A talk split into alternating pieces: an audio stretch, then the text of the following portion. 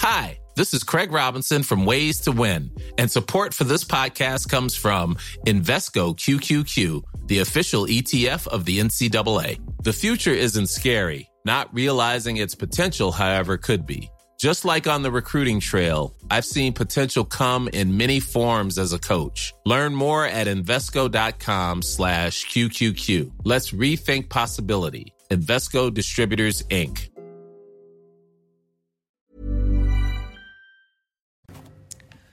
C'est News, il est 5h59. Bienvenue à tous. Merci d'être avec nous en ce vendredi 24 décembre. À la une ce matin, plus de 91 000 nouveaux cas de Covid en France. Nouveau record de, 20 de contamination en 24 heures. Le nombre d'hospitalisations reste maîtrisé. La menace terroriste islamiste contre les églises, les messes de Noël vont être sécurisées ce soir et demain. Nos informations à suivre. Éric Zemmour auprès des militaires français à Abidjan en Côte d'Ivoire. Le candidat à la présidentielle salue la bravoure de nos soldats. On va vous faire rencontrer les plus grands pâtissiers qui réalisent les plus belles bûches de Noël. Vous le verrez, ce sont de véritables œuvres d'art. Et puis, toute la matinée, vous allez nous raconter votre Noël, votre réveillon de Noël, votre repas de Noël. On va vous demander comment vous vous organisez pour ce soir et pour le, le 25. Plus de 90 000 nouveaux cas recensés donc ces dernières 24 heures, 91 608 exactement, c'est un record absolu. Jamais ce seuil n'avait été atteint depuis le début de l'épidémie en mars 2020, Chana. hein. Et ça ne devrait pas s'arranger. Selon le gouvernement et le conseil scientifique, la barre des 100 000 nouveaux cas quotidiens devrait être franchie d'ici la fin du mois. Alors comment expliquer cette flambée de nouveaux cas? Eh bien, on voit ça avec Marie Conan. Jamais il n'était monté aussi haut depuis le début de la pandémie. Pas moins de 91 600 nouveaux cas de Covid-19 ont été enregistrés en 24 heures. Sur cette courbe, on constate que les contaminations ont commencé à augmenter avec l'arrivée d'Omicron, nouveau variant venu d'Afrique du Sud. Il s'agit de la superposition de la vague Delta, c'est-à-dire la cinquième vague, euh, qui est actuellement plutôt en décélération, et puis la nouvelle vague euh, Omicron, qui progresse de façon exponentielle, euh, qui est la fameuse sixième vague. Cette tendance à la hausse devrait donc se confirmer dans les prochains mois pour atteindre les 100 000 nouveaux cas quotidiens d'ici la fin décembre. Mais les autorités restent prudentes car les chiffres des hospitalisations, eux, restent stables. Un certain nombre de données euh, euh, d'observation en Afrique du Sud, au Royaume-Uni, au Danemark, euh, plaident pour un variant euh, qui serait responsable de 70% de moins d'hospitalisation Si le variant Omicron est plus contagieux, il pourrait finalement être moins dangereux que son prédécesseur, le variant Delta. Et cette question qui se pose, est-ce qu'il va falloir alléger les règles d'isolement en cas de contamination Aujourd'hui, si vous êtes cas contact, l'isolement imposé peut aller jusqu'à 17 jours si vous n'êtes pas vacciné et que vous êtes cas contact d'un cas Omicron. hein. Le président du conseil scientifique, Jean-François Delfrécy, tire la sonnette d'alarme. Selon lui, cet absentéisme pourrait désorganiser la France. De nouvelles modalités pourraient être décidées en début de semaine prochaine. Maya Anaïsiatagen et Soisy Coulier. Près de 100 000 contaminations par jour et encore plus de cas contacts. Tous doivent s'isoler 10 jours lorsqu'on est soi-même positif, entre 7 et 17 jours si l'on est cas contact. Autant de travailleurs indisponibles en même temps, ce qui pourrait paralyser le pays. Principale inquiétude, l'hôpital, où le gouvernement n'écarte aucune piste pour assurer la continuité des soins. C'est déjà arrivé que non seulement des soignants cas contact soient amenés à travailler dans des services Covid notamment, mais il est même arrivé que nous demandions, ça a été rare, mais souvenez-vous, pendant les vagues très fortes, que nous demandions à des soignants positifs au Covid asymptomatiques de travailler avec des conditions draconiennes de sécurité dans des unités Covid. C'est déjà arrivé, donc ça pourra arriver si euh, c'était nécessaire. Plusieurs entreprises enregistrent également une hausse des arrêts maladie, à l'image de la SNCF, qui a déjà dû annuler des trains régionaux en Occitanie, Normandie et en Île-de-France. Les ministères de la Santé, de l'Éducation ou encore des Transports ont tous des cellules dites d'anticipation pour assurer des plans de continuité de service. Autre piste, modifier les conditions d'isolement pour les cas contacts. Une nouvelle proposition devrait être présentée en début de semaine prochaine. Cet appel d'un patron de la grande distribution, laissez-nous vendre des autotests. C'est l'appel de Vincent Bronsard, qui est président d'Intermarché et de Netto. Il appelle le gouvernement à autoriser la grande distribution à commercialiser ces tests. Il le dit ce matin dans euh, Aujourd'hui en France. Il assure qu'il est prêt à distribuer 3 millions de tests en une semaine à prix coûtant.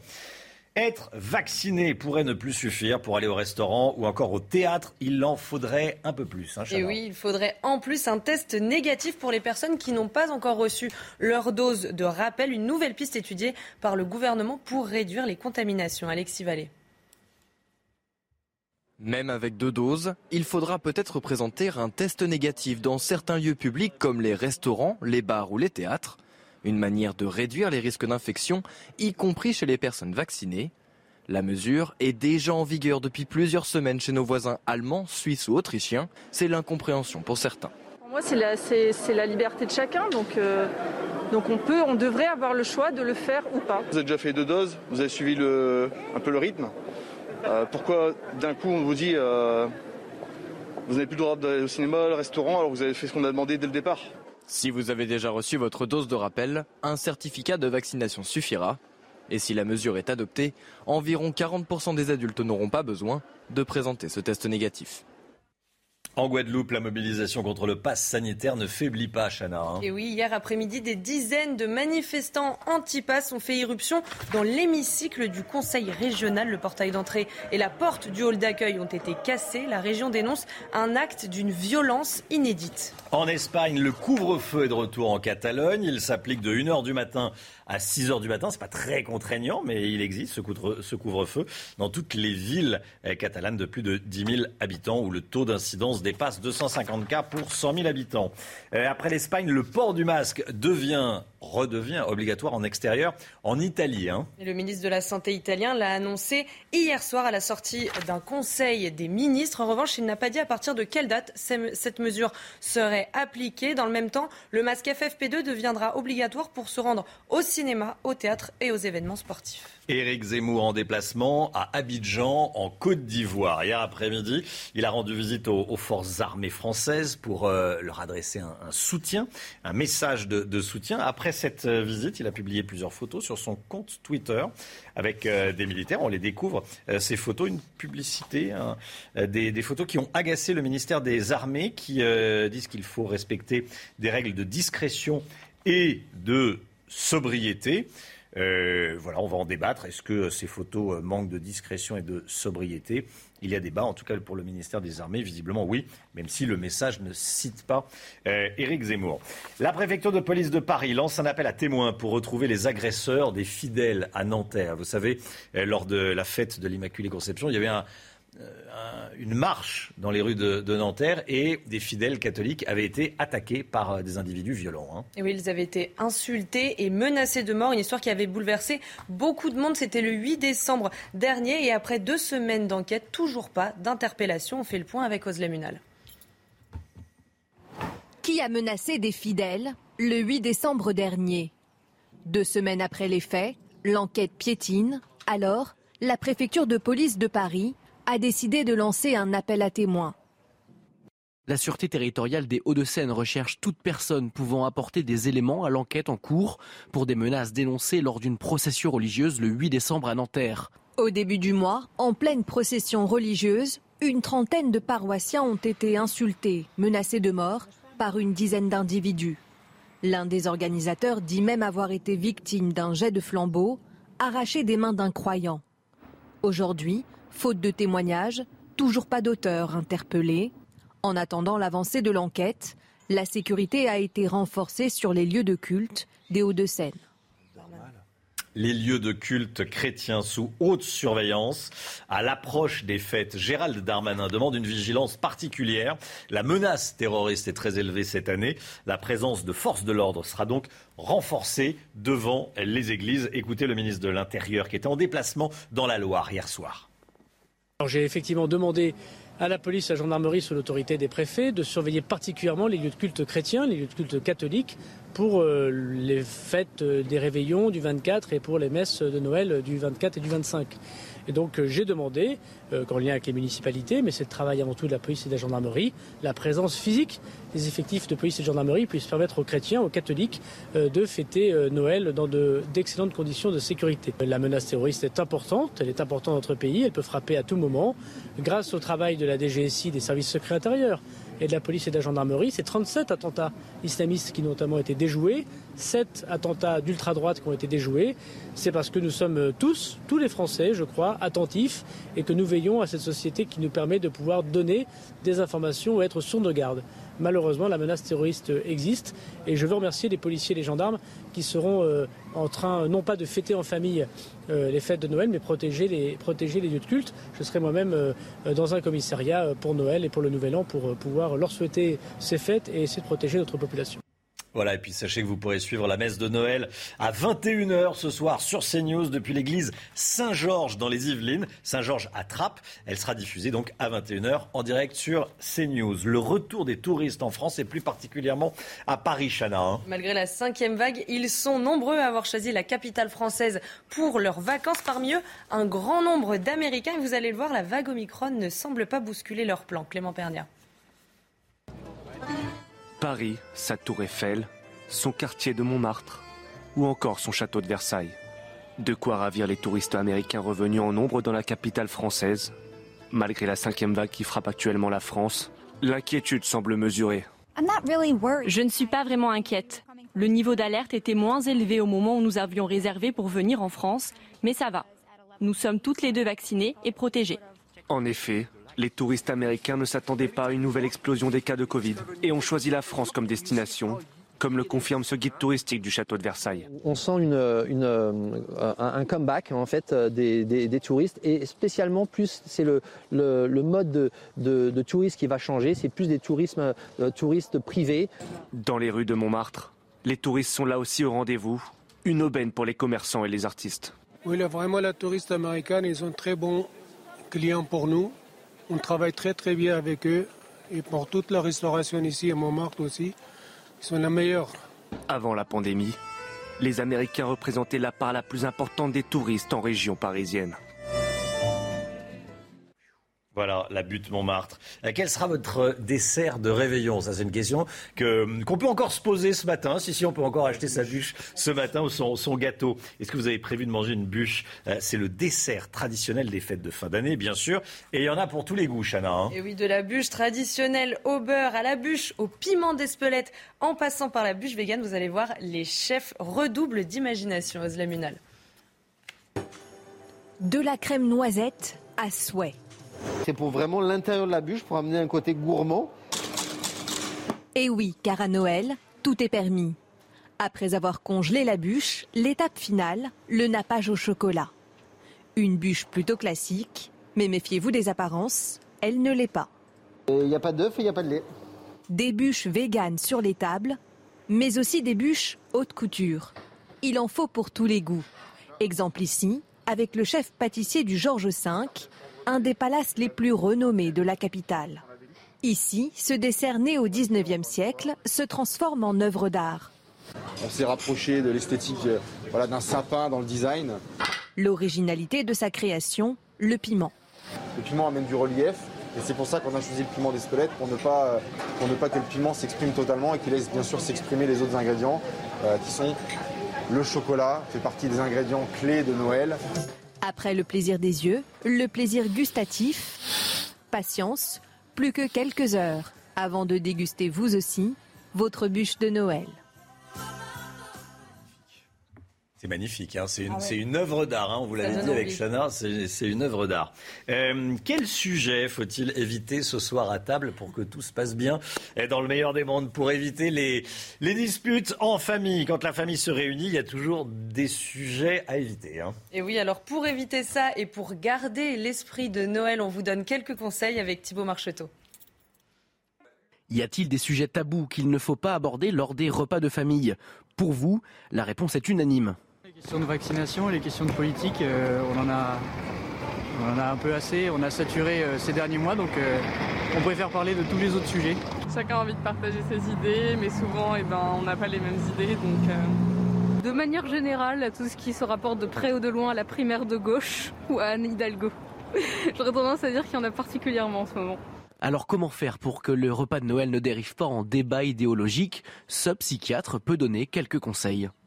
Le premier conseil, c'est peut-être de ne pas mettre la barre trop notamment quand on reçoit. On fait pour le mieux, c'est quelque chose qui doit être convivial, qui doit faire plaisir à tout le monde, mais on n'est pas là euh, dans un jury euh, culinaire où chacun doit donner la note à un tel ou un tel. Et puis de déminer un petit peu le terrain en évitant euh, les, dans la mesure du possible les sujets qui fâchent, voire en annonçant dès le début, ah, ce soir, c'est pas, c'est pas Covid ou ce soir, c'est pas politique. Et les gens sont d'accord en général pour respecter les règles, au moins au début en tout cas. Il est également préférable d'évoquer des sujets plus légers comme les souvenirs d'enfance ou la dernière comédie sortie au cinéma. Si alcool il y a, le précieux conseil est bien sûr de le consommer avec modération. Voilà, le, le, psychiatre, le médecin a raison. C'est-à-dire que au début, à l'apéritif, généralement, ça se passe bien. L'entrée, ça se passe bien. Le plat, ça commence les, orages, les nuages noirs peuvent commencer à, arriver et puis parfois le dessert, c'est festival. On va regarder les sujets à éviter, hein, euh, Alexandra, euh, Eric et, et Chana. La politique, oui ça la politique, euh, faut éviter. Le Covid et le vaccin, ça peut créer ça commence. des petites tensions. La chasse, c'est vrai. Ah Et puis le menu du jour, faut pas commencer à, critiquer, le menu, du jour. Éric de Ritmaten, vous, vous évitez ces sujets? Non, parce que dans ma famille, tout le monde pense pareil, donc j'ai de la ah, chance. Ah, bah, c'est Ah, vraiment, c'est de la chance, oui. Ah oui, oui, c'est. Vous, Romain, vous allez parler politique ce soir? Non, je vis. Oui, on évite. On évite la politique. Puis, puis c'est pas, c'est pas le moment. On, on, pense à des choses un peu plus, un peu plus joyeuse le soir de Noël. Hein oh, bah oui, il faut. Allez, voilà les sujets à, éviter. Ce matin, on vous donne la parole. Le réveillon de Noël, c'est ce soir. Et on se pose tous, tous cette question. Avec la crise sanitaire, comment est-ce qu'on va euh, s'organiser? Euh, Est-ce que vous allez vous faire tester? Est-ce que vous allez porter le masque? Tout au long de la matinale, on vous fait écouter euh, des, témoignages. Voilà les, le témoignage de Catherine et de Stéphanie. J'ai demandé qu'on fasse un test, si possible. Et le masque euh, pratiquement toute la soirée sauf pour manger. Il y a un bébé, alors euh, avec un tout petit de deux mois et demi, on prend beaucoup de précautions. Tout simplement euh, en petit comité, en famille, avec ma maman, les enfants. voilà, on va tous se faire tester avant. Et puis on a nos vaccins et puis on va se réunir, voilà, tranquillement on fait nos courses, on prépare ça dans la joie et la bonne humeur. voilà, la joie et la bonne humeur, c'est important. L'écho tout de suite avec vous, Eric de Ritmaten. On va parler de la folie autour des jeux sur smartphone. Hmm. Les jeux sur smartphone avec vous, euh, Eric, ça rapporte beaucoup d'argent aux plateformes. Et cette année, l'année 2021, a vu un nouveau record franchi, lequel? Alors oui, c'est vrai, parce que vous avez euh, les adultes, les adolescents, les enfants, sont tous sur ces vidéos mobiles, vous savez, sur le smartphone, on les voit à longueur de temps. Alors il y a le cabinet Sensor Tower qui a fait une étude, et là vous avez des opérateurs comme Google Play, Apple Store, qui mettent en ligne hein, ces jeux, et ça leur rapporte un argent fou. Alors en chiffre d'affaires, 52 milliards de dollars pour Apple Store, 37 milliards de dollars, vous imaginez les chiffres. Ça, hein. ça, ce sont des records, c'est-à-dire qu'on n'a jamais gagné autant d'argent Non, c'est ça, parce que vous avez aujourd'hui euh, huit jeux qui arrivent en tête, qui eux annoncent un milliard déjà de revenus pour huit jeux. Alors il y en a des ribambelles. Alors vous allez me dire, mais pourquoi l'argent? Je ne comprends pas, parce que théoriquement un jeu, comment ça peut rapporter de l'argent? Eh bien, c'est ça qui est vraiment intéressant. Vous avez des jeux, ça s'appelle le free-to-play. Ça, vous dit quelque chose, le free-to-play C'est euh, gratuit pour jouer. Au départ, c'est gratuit, mais on oblige les enfants, les adultes et les ados, hein, donc c'est quand même vraiment du jeu d'argent, à rajouter, à mettre de l'argent au pot.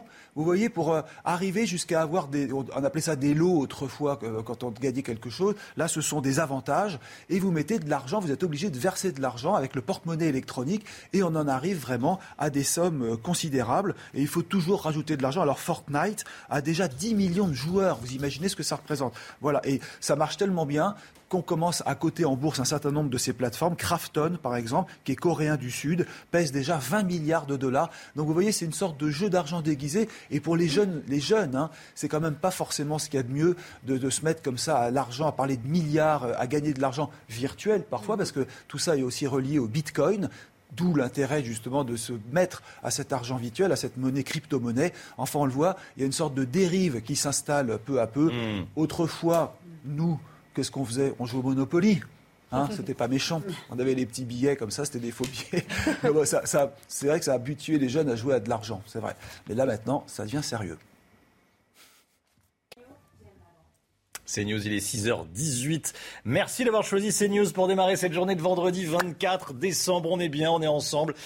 Ce soir, c'est le réveillon de Noël. On est avec Chana Lousteau, Eric de Maten, on est avec Alexandra Blanc. 91 000 nouveaux cas, record de contamination en 24 heures. Cas de Covid, bien sûr. Euh, c'est la folie pour se faire tester. Plusieurs heures d'attente devant certains centres. Reportage euh, dès le début du journal de, 6h30. Et puis à 6h30, on sera également en direct d'une fromagerie.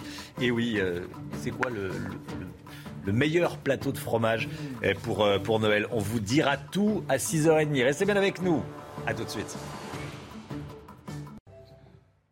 6h24, le sport en basket Villeurbanne a battu les Turcs de Fenerbahçe à l'occasion de la 17e journée de l'Euroleague, hein, Chana. Et eh oui, un bol d'air pour l'Asvel qui restait sur 4 défaites de suite. Le club pointe à la 9e position du classement avec 8 victoires pour 9 défaites. En football, deux rencontres du Boxing Day en Angleterre ont été reportés en Première Ligue. Hein. La journée du championnat anglais prévue dimanche entre Noël et le jour de l'an est perturbée à cause de la pandémie. Au total, 18 affiches des quatre premières divisions anglaises prévues pour le Boxing Day ont été reportées. Et puis le Lillois Jonathan Iconé se rapproche du club italien de la Fiorentina. Le milieu offensif est arrivé hier en Italie pour passer sa visite médicale. Il devrait s'engager dans la foulée avec le club, actuellement septième du championnat italien de Serie A. Le temps avec Alexandra Blanc. On va partir à Nice dans un instant, mais tout d'abord, la météo des neiges. Alexandra Blanc, vous nous emmenez à Nice où il va pleuvoir aujourd'hui. Oui, retour de quelques averses. Il ne fera pas beau pour le réveillon de Noël dans le sud-est avec un temps nuageux, mais également quelques petites gouttes de pluie attendues tout au long de cette journée de vendredi. Alors, le temps est très maussade avec l'arrivée d'une nouvelle perturbation aujourd'hui sur les régions du nord-ouest. Et puis on a cette perturbation d'hier qui s'évacue donc en allant vers la Lorraine ou encore vers l'Alsace. Et puis toujours un temps assez mitigé autour du golfe du Lion si vous êtes à Montpellier, à Marseille ou encore à Nice, partout ailleurs. Alternance de nuages et d'éclaircies dans l'après-midi, arrivée d'une deuxième perturbation euh, par la Bretagne, un temps très très gris au nord de la Loire avec en prime de bonnes rafales de vent. On retrouvera toujours du mauvais temps dans le sud-est avec le retour de la neige au-delà de 1800 mètres d'altitude sur les Alpes. Les températures, températures plutôt douces ce matin, 6 degrés à Paris, 12 degrés pour le Pays Basque, encore 11 degrés à Marseille. Et dans l'après-midi, eh bien les températures sont au-dessus des normales de saison. C'est très doux avec 8 degrés dans les rues de la capitale. Vous aurez en moyenne 12 à 13 degrés sur les régions centrales et localement 16 degrés à Bordeaux ou encore à Ajaccio. Température donc très douce pour la saison. La suite du programme, votre 25 décembre, je sais que ça vous intéresse, avec un temps mitigé sur les régions du nord-ouest, avec l'arrivée d'une perturbation assez active. Et puis dimanche, grisaille, pluie sur les trois quarts du pays, excepté sur les régions de l'ouest. Et puis lundi, nouvelle perturbation. En revanche, la douceur sera au rendez-vous, notamment pour la fin de l'année, le 31 décembre. Donc devrait être très doux, avec localement peut-être 20 degrés dépassés au pied des Pyrénées. C'est News, il est 6h29. Bienvenue à tous. Merci d'être avec nous en ce vendredi 24 décembre. Record du nombre de tests en France. On est plusieurs millions à avoir ressenti la sensation d'un écouvillon dans le nez. Plus de 6 millions de tests rien que la semaine dernière. Reportage dans un centre des Bouches-du-Rhône à quelques heures du réveillon de Noël. Va-t-il falloir changer les règles d'isolement des cas contacts dans les prochains jours, prochaines semaines? Aujourd'hui, elles sont très contraignantes et risquent de désorganiser le pays. On va en parler avec vous, Eric de Ritmaten. A tout de suite, Eric.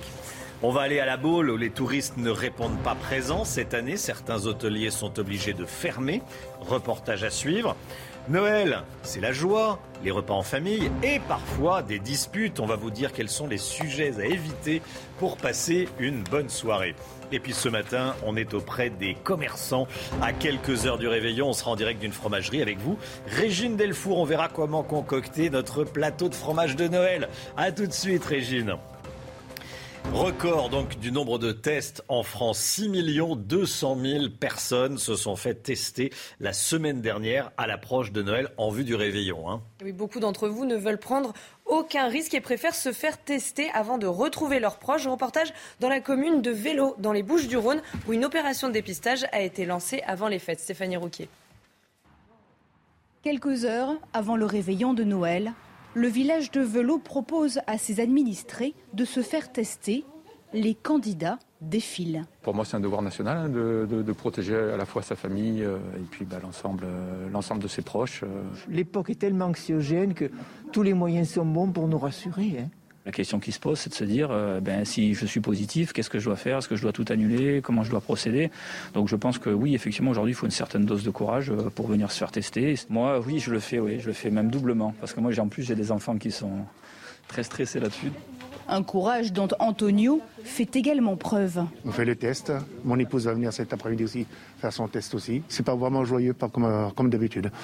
D'habitude, c'est comment chez vous, Noël? C'est vraiment la fête. On, nous sommes 20 à peu près. Et là, on est vraiment 8. C'est vraiment petit. C'est triste pour tout le monde. Vous monsieur, ça va? Oui. Vous me faites un peu pleurer. Ici, plus de 200 personnes sont venues se faire dépister. Les autorités de santé rappellent que les tests antigéniques n'exemptent pas de gestes barrières. Les faux négatifs ne sont pas rares.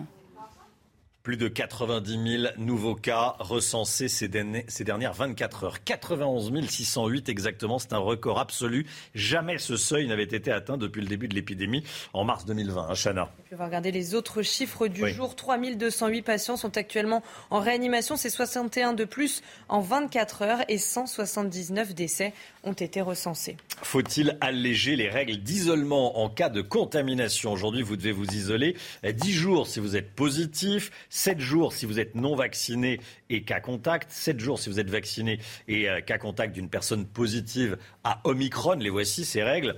Et 17 jours, attention, hein, si vous êtes non vacciné et cas contact d'un membre de votre foyer qui est infecté par Omicron. Le président du conseil scientifique, Jean-François Delfrécy, tire la sonnette d'alarme. Selon lui, l'absentéisme qui pourrait être engendré par ces règles d'isolement pourrait désorganiser le pays, Chana. Hein. de nouvelles modalités pourraient être décidées en début de semaine prochaine. À ce propos, je vous propose d'écouter Olivier Véran. Lorsque le variant Omicron est apparu, on a mis en place des mesures draconiennes d'isolement, de contact tracing, de séquençage systématique pour pouvoir empêcher ce variant de rentrer sur le territoire. Désormais, il circule, il est amené à être majoritaire, c'est l'affaire de 48-72 heures peut-être, on voit qu'il augmente effectivement très vite, c'était attendu. Donc on peut sans doute, on peut certainement même commencer à modifier, comme nous l'avions fait avec d'autres variants, les conditions d'isolement pour les cas contacts. J'ai demandé au conseil scientifique, j'ai demandé toute l'expertise nécessaire pour que nous puissions, au plus tard, en tout début de semaine à venir, déterminer quelles seront les nouvelles modalités d'isolement, à savoir est-ce qu'on traite le variant Omicron comme nous avions traité le variant Delta. Nous constatons chez certains voisins qu'une part non négligeable de la population active se retrouve cas contact ou positive au virus même sans symptômes, au même moment. Et évidemment, nous devons éviter tout phénomène de paralysie dans le pays, vous l'aurez bien compris. C'est pour ça qu'il y a des cellules d'anticipation à tous les niveaux. J'en ai une au niveau sanitaire, au niveau de l'éducation, au niveau des transports, au niveau de l'économie, etc. Les règles évolueront probablement. Je ne peux pas vous donner encore avec certitude la façon, le nombre de jours d'isolement qui seront recueillis euh, désormais, mais ça va évoluer évidemment. Ça va évoluer évidemment, Eric de Reitmaten, parce que euh, si tout le monde est cas contact, mhm. et, avec 100 000 cas euh, par jour, mhm. ça, va, ça va faire du monde, euh, ça va créer de l'absentéisme, ça va désorganiser toutes les entreprises et tout le pays. Absolument. Donc des organisations sociales pratiquement mm. garanties hein, pour le mois de janvier, services privés, services publics. Vous avez aussi les milieux hospitaliers. Hein. Alors pour éviter justement euh, cette désorganisation et donc cet absentéisme, parce que si on reste chez soi coincé euh, par euh, le, problème justement de l'isolement, eh bien là, à partir peut-être de lundi, puisque la décision pourrait être prise la semaine prochaine, eh bien ces règles d'isolement pourraient évoluer. Je vous donne un exemple. Actuellement, c'est 7 jours. en effet, si vous êtes cas contact, si vous devez vous isoler ça pourrait euh, baisser. Alors en Angleterre, par exemple, ils sont à 3 jours aujourd'hui. L'isolement, euh, si on vit avec une personne positive, c'est 17 jours. Ben là aussi, on pourrait abaisser ce seuil. Ça serait une manière de remettre au travail des personnes qui sont euh, cas contact ou positives Exemple dans les hôpitaux, je vais vous donner un exemple concret. Une personne dans les milieux hospitaliers qui serait positive mais asymptomatique pourrait reprendre son travail à condition qu'elle ait bien entendu un masque FFP2. Voilà. Parce qu'il y a des exemples concrets déjà dans les transports. Vous avez aujourd'hui la SNCF en Occitanie qui euh, manque de bras, comme on dit, et qui a été obligée d'annuler la totalité de ses trains. Dans les compagnies aériennes, vous avez la Lufthansa qui a annulé 33 euh, 000 vols, les fameux vols divers. Ça fait 10% de la totalité de ses vols parce qu'elle s'attend à de l'absentéisme lié justement aux infections. Donc on le voit, en France, on veut éviter cette paralysie. La SNCF concernée, les milieux de l'énergie aussi, EDF. Donc c'est pour cela que la semaine prochaine, dès lundi, les règles pourraient évoluer à la suite donc, des réunions gouvernementales. Merci Eric. Contrôle du pass sanitaire en cascade dans les restaurants. Si vous n'avez pas votre précieux sésame, comme on dit, la tolérance zéro, 135 euros d'amende. La tolérance zéro s'applique. Hein. Nos équipes ont suivi une brigade à Paris en plein contrôle du pass sanitaire. Inès Alicane, Pierre-François Altermat et Oslem Munal. C'est un geste devenu un rituel. Merci beaucoup, bon appétit. Montrer son pass sanitaire au restaurant. Certains clients n'y voient pas d'inconvénient. Ils ont une légitimité à le faire, euh, peut-être plus que d'autres personnes, donc euh, moi, ça ne me pose pas de problème. Face aux variants Omicron, le gouvernement demande aux forces de l'ordre de multiplier les contrôles. Objectif éviter une flambée des contaminations. Les gens sont, dans leur immense majorité, respectueux des règles.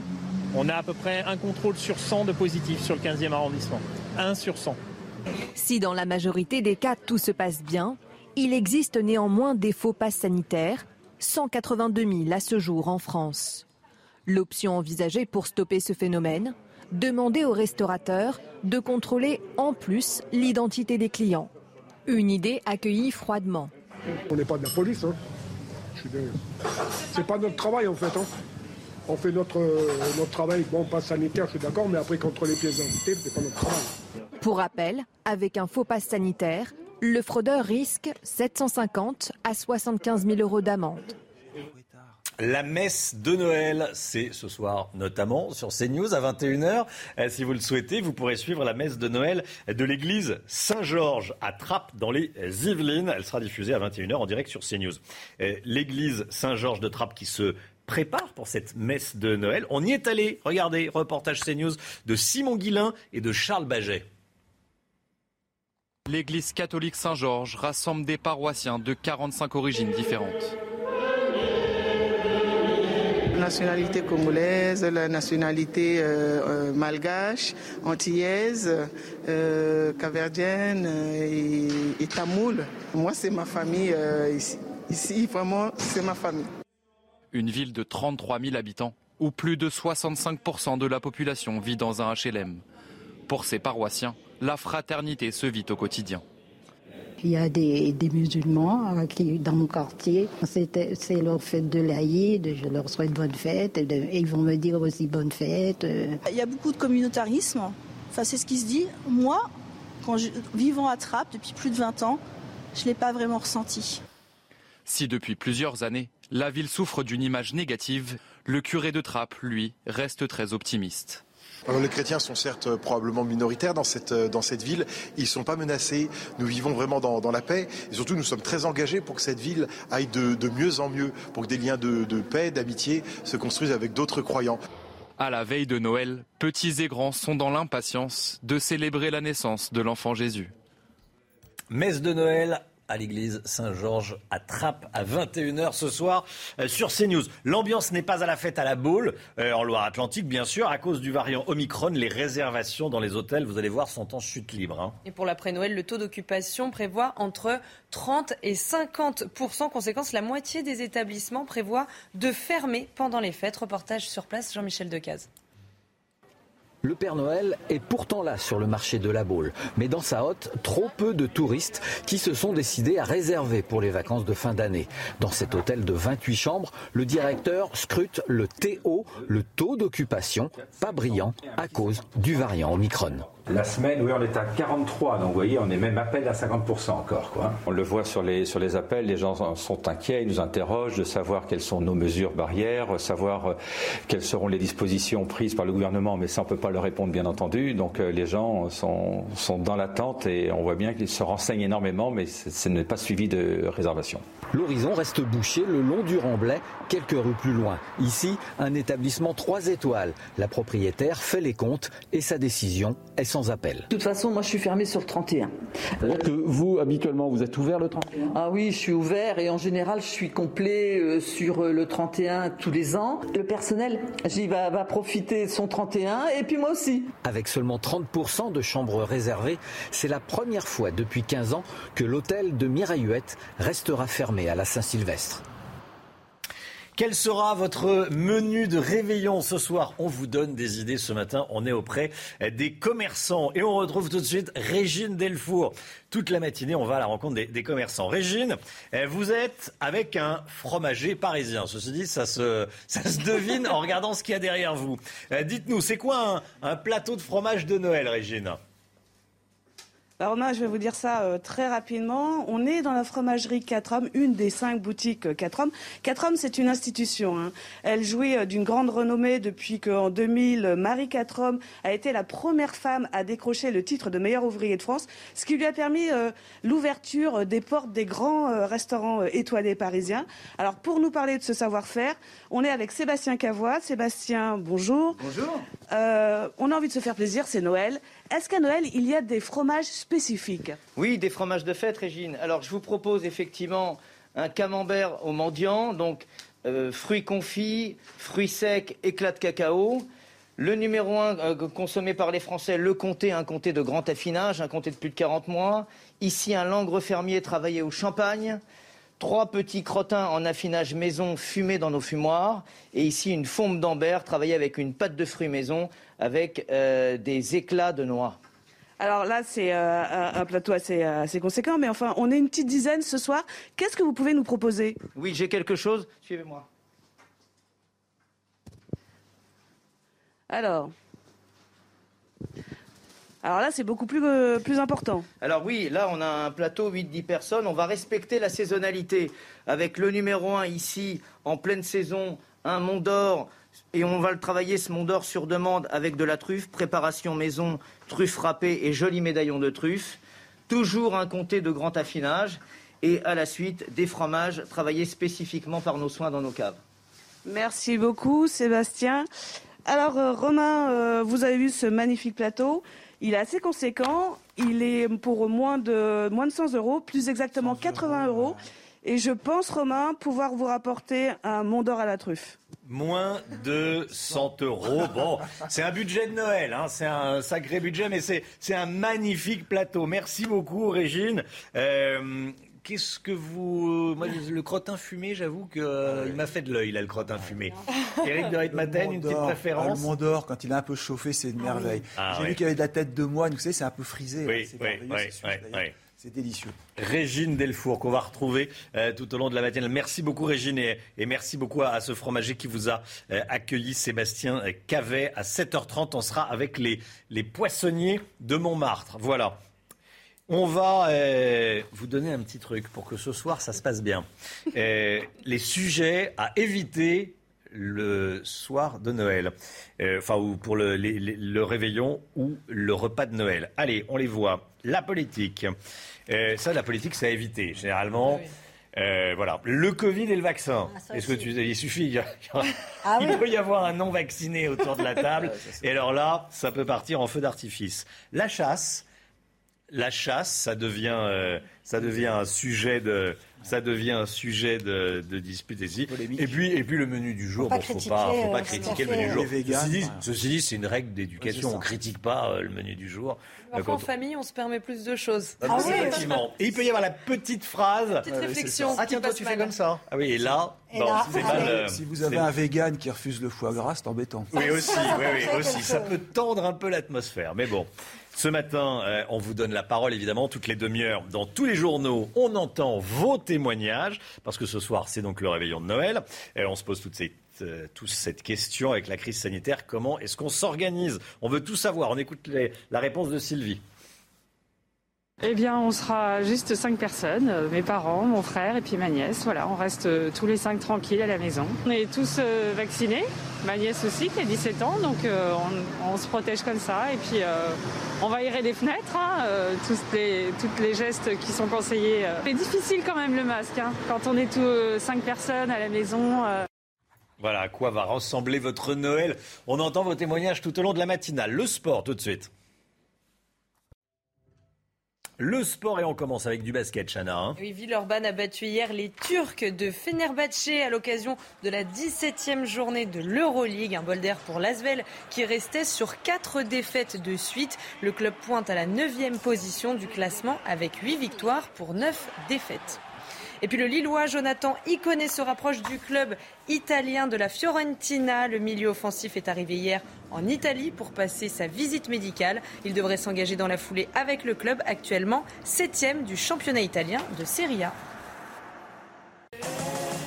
Réveil en musique, instant musique comme tous les matins. Réveil en musique avec Jérémy Frérot à la vie qu'on mène 4 ans après la séparation des frérots de la Vega. Eh bien, le chanteur de 31 ans répand sa bonne humeur dans un taxi. Regardez.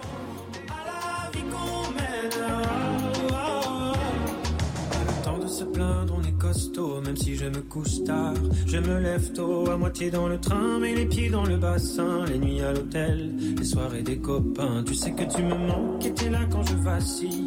T'es mon moteur, mon bébé, ma famille. À moitié dans le train, mais mes mains dans les tiennes. T'es mon tuteur, ma denrée, ma sirène. Et tout simplement, relever les défis, même si ça file toujours dans le vrai.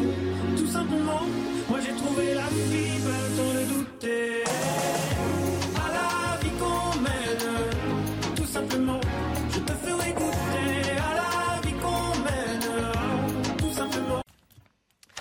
C'est News, il est 7h moins le quart. Bienvenue à tous et merci d'être avec nous en ce vendredi 24 décembre. Dans un instant, la politique. Le ministère des Armées critique le déplacement d'Éric Zemmour qui allait euh, pourtant saluer la bravoure de nos soldats en Côte d'Ivoire. Que se passe-t-il? Pourquoi c'est critique On va voir ça avec vous, Gauthier Lebret. A tout de suite, Gauthier.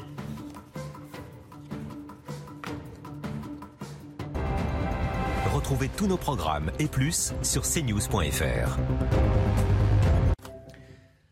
C'est News, il est 6h54, la politique. Gauthier Lebret, vous suivez Éric Zemmour pour la rédaction de CNews. Bonjour Gauthier. Bonjour Romain. Éric Zemmour était en Côte d'Ivoire ces dernières heures pour rencontrer des militaires français, les soutenir également. Les conditions de sa visite ont provoqué euh, la colère du ministère des Armées. Oui, absolument. Alors vous savez, le ministère des Armées autorise bien sûr les candidats à l'élection présidentielle à rendre visite aux troupes françaises. C'était le cas donc pour Éric Zemmour hier à Abidjan, pour euh, Jean-Luc Mélenchon récemment en Guyane ou pour euh, Anne Hidalgo sur une base navale, mais il demande aux candidats de ne pas euh, publier de photos, de venir euh, sans médias pour, je cite, préserver la neutralité euh, des armées et éviter toute instrumentalisation politique.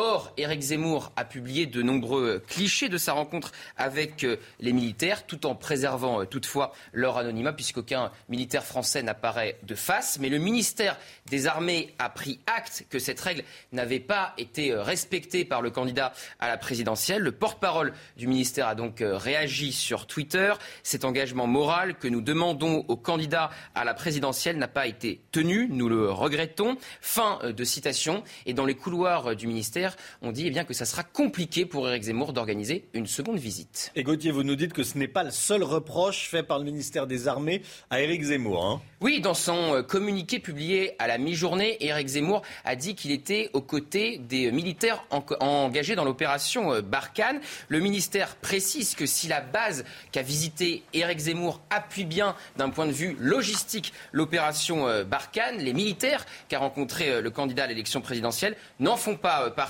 mais sont des forces françaises en Côte d'Ivoire. Une ambiguïté entretenue volontairement par Éric Zemmour, selon approche de Florence Parly, la ministre des Armées. Et puis enfin, du côté du ministère des Armées, on précise qu'il n'y aura pas de réveillon de Noël entre Éric Zemmour et les troupes. Un simple déjeuner a été partagé hier à la veille des, fest des, fest des festivités. Alors, Éric Zemmour a quand même marqué des points avec ce déplacement. Il allait saluer la, la bravoure de nos soldats là-bas. Hein. Oui, pour son image, c'est clairement un coup gagnant. C'est un bon coup de com. Son but était très clairement de prouver qu'il était une nouvelle fois crédible dans le rôle de candidat à l'élection présidentielle. C'était déjà le cas en Arménie, même s'il a fait un moins bon voyage que Valérie Pécresse, qui a rencontré, elle, des membres de l'exécutif arménien. Et puis, contrairement à la candidate LR, donc il n'a pas rencontré de membres d'exécutif. Et hier, en Côte d'Ivoire, il a voulu montrer qu'il était au contact des soldats français à la veille de Noël, alors qu'Emmanuel Macron, lui, a annulé son déplacement au Mali pour cause de Covid. Il devait passer Noël avec les troupes de l'opération Barkhane. Les équipes d'Éric Zemmour ont donc voulu jouer eh bien, sur ce contraste directement avec le chef des armées, Emmanuel Macron. Merci beaucoup Gauthier Lebret. On va en débattre hein, dans un instant de ce déplacement d'Éric Zemmour et euh, surtout euh, de ces commentaires, de cette polémique euh, créée par le ministère des, Armées. Merci Gauthier. à 8h15, soyez là. Laurence Ferrari recevra le docteur Benjamin Davido docteur Davido du service de réanimation de Garches, de l'hôpital de Garches près de Paris, sera l'invité de Laurence Ferrari. Le temps, tout de suite, c'est le retour de la pluie. Aujourd'hui, on voit ça avec Alexandra Blanc. Alexandra, vous nous emmenez à la montagne. Oui, où la neige va faire son grand retour en ce 24 décembre. Regardez ces images du côté de Montclar, les deux vallées, station des Alpes du Sud, située à 2500 mètres d'altitude. Eh bien, il y avait un peu plus de nuages aujourd'hui et puis euh, le retour de la neige donc euh, dans le courant de la euh, journée avec un temps beaucoup plus mitigé en montagne pour votre week-end. Alors, on retrouve une perturbation qui s'évacue ce matin par les régions du nord-est, un temps bien gris avec actuellement quelques averses sur le bassin parisien et puis dans le sud, on retrouve également un temps très mitigé avec donc de la pluie en allant vers euh, la Côte d'Azur. Dans l'après-midi, arrivée d'une nouvelle perturbation en Bretagne. On retrouve également quelques flocons de neige, je vous le disais, euh, sur les Alpes du Sud et toujours du mauvais temps. Si vous êtes à Montpellier, à Marseille ou encore à Nice, eh bien, le réveillon de Noël se fera sous la grisaille. En revanche, si vous êtes à Pau ou encore euh, du côté de Limoges et Clermont-Ferrand, eh bien là, il y aura du soleil. Les températures, températures assez douces ce matin. Regardez, grande douceur avec en moyenne 5 à 6 degrés sur les régions du nord. On retrouve déjà 12 degrés dans le sud-ouest ou encore 11 degrés à Marseille. Et dans l'après-midi, eh bien la douceur se maintient au nord comme au sud avec 6 degrés, 8 euh, degrés pardon, à Paris, 16 degrés pour le Pays Basque, 13 degrés à Limoges ou encore à Clermont-Ferrand. Et pour la suite du programme, un défilé de perturbations pour votre jour de Noël avec donc de la grisaille sur le nord, mais de la grande douceur. C'est News, il est 6h59. Bienvenue à tous. Merci d'être avec nous en ce vendredi 24 décembre. La flambée des contaminations s'accélère. Plus de 90 000 cas de Covid en 24 heures. Avant le réveillon, les files d'attente s'allongent pour se faire tester. Si on n'est qu'à contact, on s'isole, mais ces règles d'isolement pourraient évoluer pour éviter la désorganisation. On va en débattre. Faut-il faire évoluer les règles d'isolement? On va en débattre avec Lydia Guirous. Bonjour Lydia. Et avec Olivier D'Artigol. Bonjour Olivier. Bonjour Romain. Et on se retrouve dans quelques instants. Plus de 90 000 nouveaux cas donc recensés ces dernières 24 heures. 91 608 exactement, Chana. Hein. C'est un record absolu. Jamais ce seuil n'avait été atteint depuis le début de l'épidémie en mars 2020 et ça ne devrait pas s'arranger. Selon le gouvernement et le conseil scientifique, la barre des 100 000 nouveaux cas quotidiens devrait être franchie d'ici la fin du mois. Marie Conan. Jamais il n'était monté aussi haut depuis le début de la pandémie. Pas moins de 91 600 nouveaux cas de Covid-19 ont été enregistrés en 24 heures. Sur cette courbe, on constate que les contaminations ont commencé à augmenter avec l'arrivée d'Omicron, nouveau variant venu d'Afrique du Sud. Il s'agit de la superposition de la vague Delta, c'est-à-dire la cinquième vague, euh, qui est actuellement plutôt en décélération, et puis la nouvelle vague euh, Omicron, qui progresse de façon exponentielle, euh, qui est la fameuse sixième vague. Cette tendance à la hausse devrait donc se confirmer dans les prochains mois pour atteindre les 100 000 nouveaux cas quotidiens d'ici la fin décembre. Mais les autorités restent prudentes car les chiffres des hospitalisations, eux, restent stables. Un certain nombre de données euh, d'observation en Afrique du Sud, au Royaume-Uni, au Danemark euh, plaide pour un variant euh, qui serait responsable de 70% de moins d'hospitalisation. Si le variant Omicron est plus contagieux, il pourrait finalement être moins dangereux que son prédécesseur, le variant Delta. Est-ce que vous allez vous faire euh, tester avant le réveillon de ce soir ou le repas de Noël de, demain? Je vous pose la question ce matin sur le compte Twitter de CNews. Voici vos réponses. Non, 79%. Oui, 21%. Attention, hein, ce n'est pas un sondage, c'est uniquement euh, une consultation sur Twitter, bien sûr. En Guadeloupe, la mobilisation contre le pass sanitaire ne faiblit pas, Chana. Hein. Hier après-midi, des dizaines de manifestants anti-pass ont fait éruption dans l'hémicycle du Conseil régional. Le portail d'entrée et la porte du hall d'accueil ont été cassés. La région dénonce un acte d'une violence inédite. Ce soir, vous allez pouvoir suivre la messe de Noël euh, sur CNews depuis l'église Saint-Georges à Trappes dans les Yvelines. Elle sera diffusée à 21h en direct sur CNews, messe de Noël à 21h. On vous donne la parole toutes les demi-heures dans tous les journaux. On entend vos témoignages. Parce que ce soir, c'est le réveillon de Noël. On se pose tous cette question avec la crise sanitaire. Comment est-ce qu'on va s'organiser avec la famille et les amis, Chana hein? Alors, est-ce que vous allez vous faire tester? On a eu euh, une petite réponse avec euh, la question Twitter. Est-ce que vous allez porter un masque? On veut tout savoir. Alors, après Catherine, Stéphanie et Sylvie, on écoute la réponse d'Henri. Ça sera familial et pratiquement comme l'année dernière, à savoir un nombre relativement limité d'invités et fenêtres ouvertes régulièrement. Ça, ça sera indispensable. Maintenant, au niveau de la tenue de masque, ça sera relativement limité. Par contre, on essaiera d'être euh, vigilant. Au niveau des places de chacun, on fera au mieux. L'appartement est suffisamment grand pour euh, accepter euh, ces limitations, donc ça devrait aller. Voilà, respect des, règles sanitaires le soir de, Noël. Lydia Guirousse, et Olivier D'Artigol. Rebonjour à tous les deux. Tiens, qu'est-ce que vous, allez euh, faire attention ce soir ou pas Oui, bien au, sûr. Au moment du repas de Noël, Olivier Oui, bien sûr. Oui, on fait attention. Euh, voilà. On fait attention, voilà. On, a bien compris les consignes, je pense, depuis pas mal de temps. et on se les applique au mieux. Au mieux. Lydia oui, on va être, on va être responsable, mais euh, nous, on va surtout essayer de ne pas trop parler de cette Covid pour, pour pouvoir passer un réveillon euh, en famille très agréable. Ça, effectivement, c'est une bonne, euh, c'est une bonne idée. Euh, on craint une totale désorganisation en janvier parce qu'avec le variant Omicron ultra contagieux, on sera tous contaminés ou cas contact, ou presque tous. il faut en finir avec l'isolement des, des cas contacts asymptomatiques. On en fait trop et ça va mettre le pays en, en danger, Lydia? Ça va être très euh, compliqué. Évidemment, il faut avoir euh, certaines mesures, mais je crois que pour les cas contacts, c'est 17 jours. Jusqu'à 17 jours. Jusqu'à 17 si on est cas contact d'un cas Omicron qui vit, euh, avec lequel on vit. Voilà.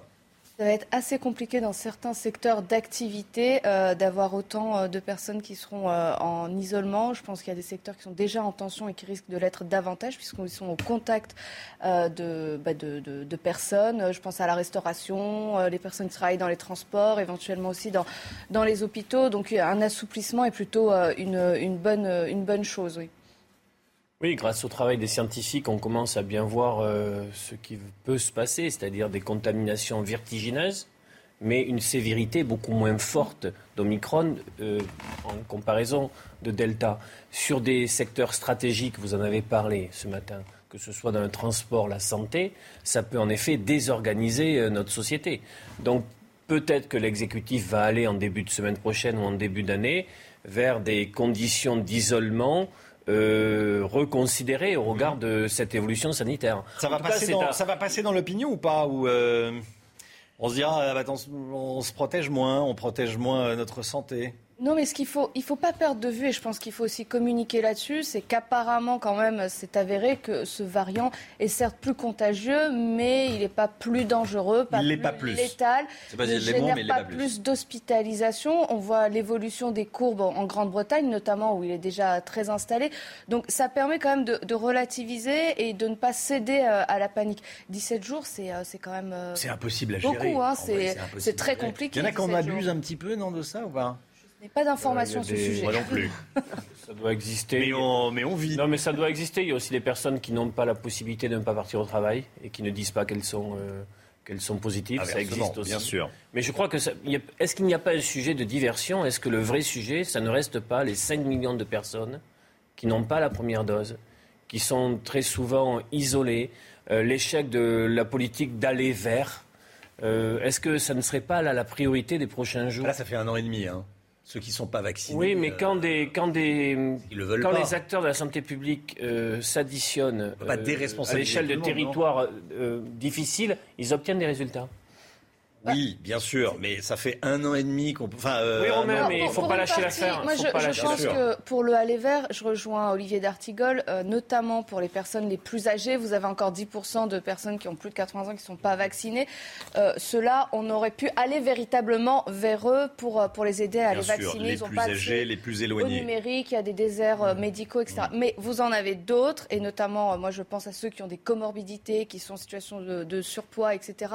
je, c'est pour ça ça que je suis favorable à la vaccination obligatoire pour les adultes, parce que j'estime qu'au bout d'un an et demi, être tous vaccinés, les adultes, ça serait quand même formidable. Et, maintenant, on ne va pas bloquer le pays, parce mmh. qu'il reste quelques personnes qui sont réfractaires à la vaccination pour les mauvaises raisons. Italie, masque obligatoire en extérieur. Catalogne, retour du, couvre-feu. Euh, c'est ce qui nous pend au nez ou pas? Est-ce que le gouvernement nous laisse euh, passer Noël tranquillement? Fêter euh, Noël, bonnes gens, et, on se revoit lundi. Il y a une dimension politique qui est moins forte dans d'autres pays européens, c'est que l'élection présidentielle approche. Et donc, la ligne de crête de l'exécutif, c'est pouvoir maintenir une politique sanitaire, j'ai envie de dire, efficace, efficiente, sans euh, que l'opinion bascule dans un ras-le-bol, dans une incompréhension, dans une, euh, une, cassure sur l'acceptabilité de tout ça. On sent très bien que le gouvernement euh, regarde ça quasiment au quotidien. C'est normal. Il y, a un élément, euh, c'est qu'on ne peut plus se permettre euh, d'avoir euh, un confinement pour des raisons économiques, pour des raisons sociales, pour des raisons aussi de l'état psychologique des Français et notamment de, la jeunesse. Il y a l'élection, ça risque d'être assez dangereux de, reconfiner.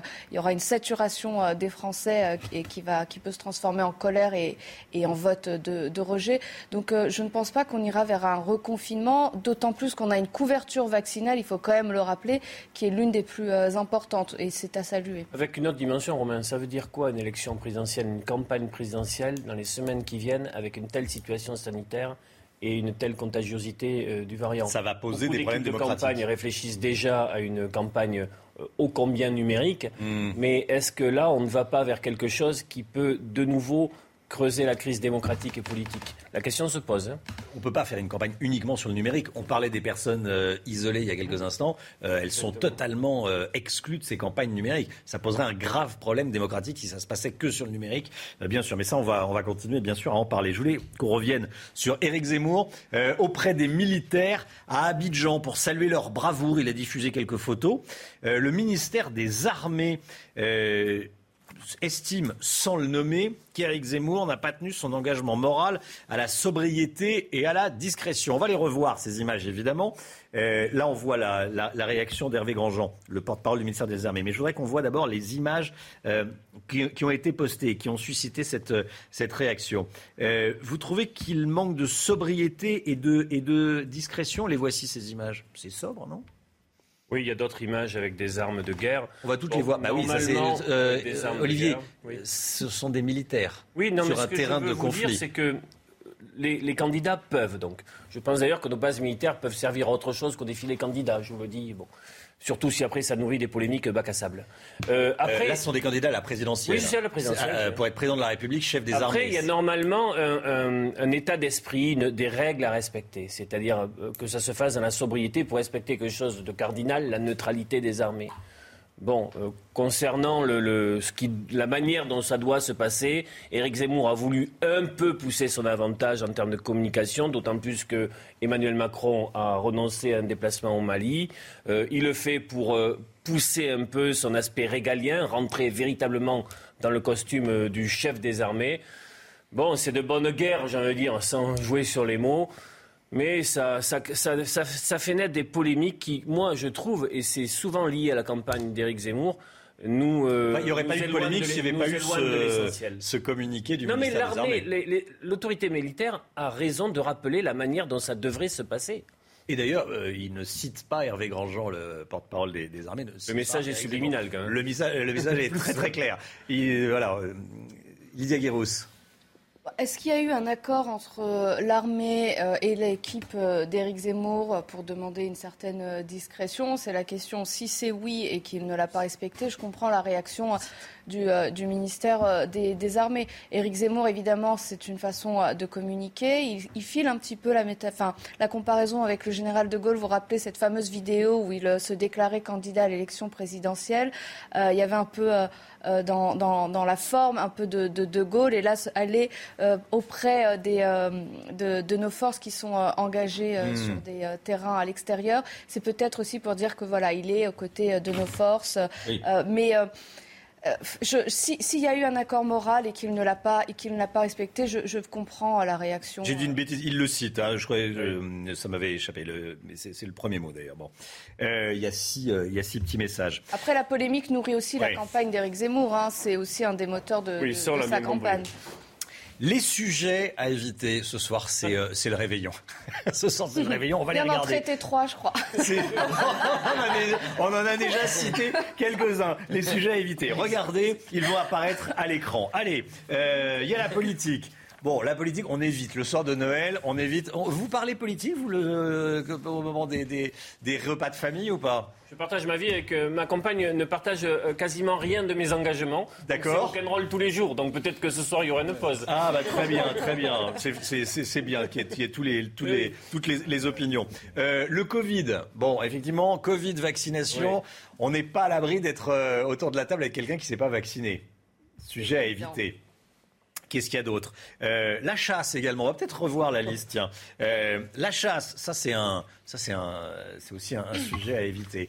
Euh, et puis qu'est-ce qu'on a ajouté? Ah oui, le menu du jour, pas critiquer les plats sur la table. Délicieux. J'ai une proposition. de 20h à 20h30, on passe les trois sujets en revue. On se donne une demi-heure et après on arrête. On fait tout à l'apéritif. On fait tout à l'apéritif. Voilà. vous voyez un autre sujet à éviter euh, bon. Non, euh, Covid, euh, oui, la politique, les questions d'argent. Les vêtements de la belle-mère, la, robe. Sublime. Elle est sublime. Vous êtes en beauté ce soir. Je n'ai aucun, problème sur cette dimension-là. Alors il y, a, toujours, il y a toujours effectivement, au début on dit on va faire attention, hein, et puis après il y a deux trois coupes de champagne et, un peu de vin à table. C'est les, les fins de, c'est les fins de repas qui peuvent le être. Le vin qui est très bon, le champagne qui est très bon, bien sûr. Voilà, et les, bonnes résolutions, c'est-à-dire je vais faire attention au sujet qui fâche. On a l'impression que vous en parlez avec un certain vécu. Oui. Est-ce que Parce que c'est toujours, amusant. La famille, c'est formidable, la famille, pour ça. On l'aime et euh, évidemment. Merci beaucoup euh, à tous les deux d'être venus ce matin sur le plateau de la matinale. C'est toujours un plaisir. Olivier D'Artigol et Lydia euh, Guirous. L'écho tout de suite, l'économie. On va parler des, des jeux sur smartphone.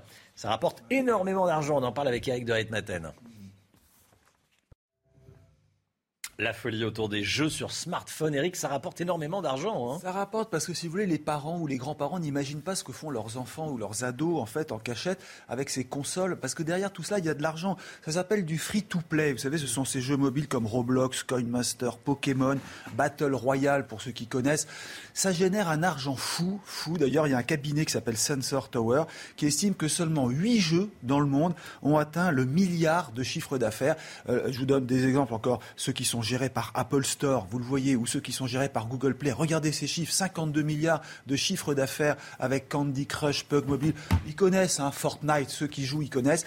Le problème, c'est que c'est du free-to-play. Vous y entrez et vous êtes obligé petit à petit, à travers les monnaies virtuelles, à travers le porte-monnaie électronique qui est inclus à ces jeux, de remettre de l'argent au pot pour accéder à des avantages. voilà, c'est gratuit, free-to-play. donc euh, vous jouez gratuitement au début, vous, euh, vous, entrez gratuitement et ensuite on vous demande 20 centimes, 50 centimes, 1 euro. Euh, et comme c'est toute la planète qui joue. Et comme c'est toute la planète qui joue. Ou, ou, parfois plus. plus. La dernière fois, un petit m'a demandé de mettre mon, doigt sur. Il fallait donner de la viande aux dinosaures, mais ça coûtait 39 euros. À 39 euros, ah oui, c'est du, filet. Hein. C'est du filet.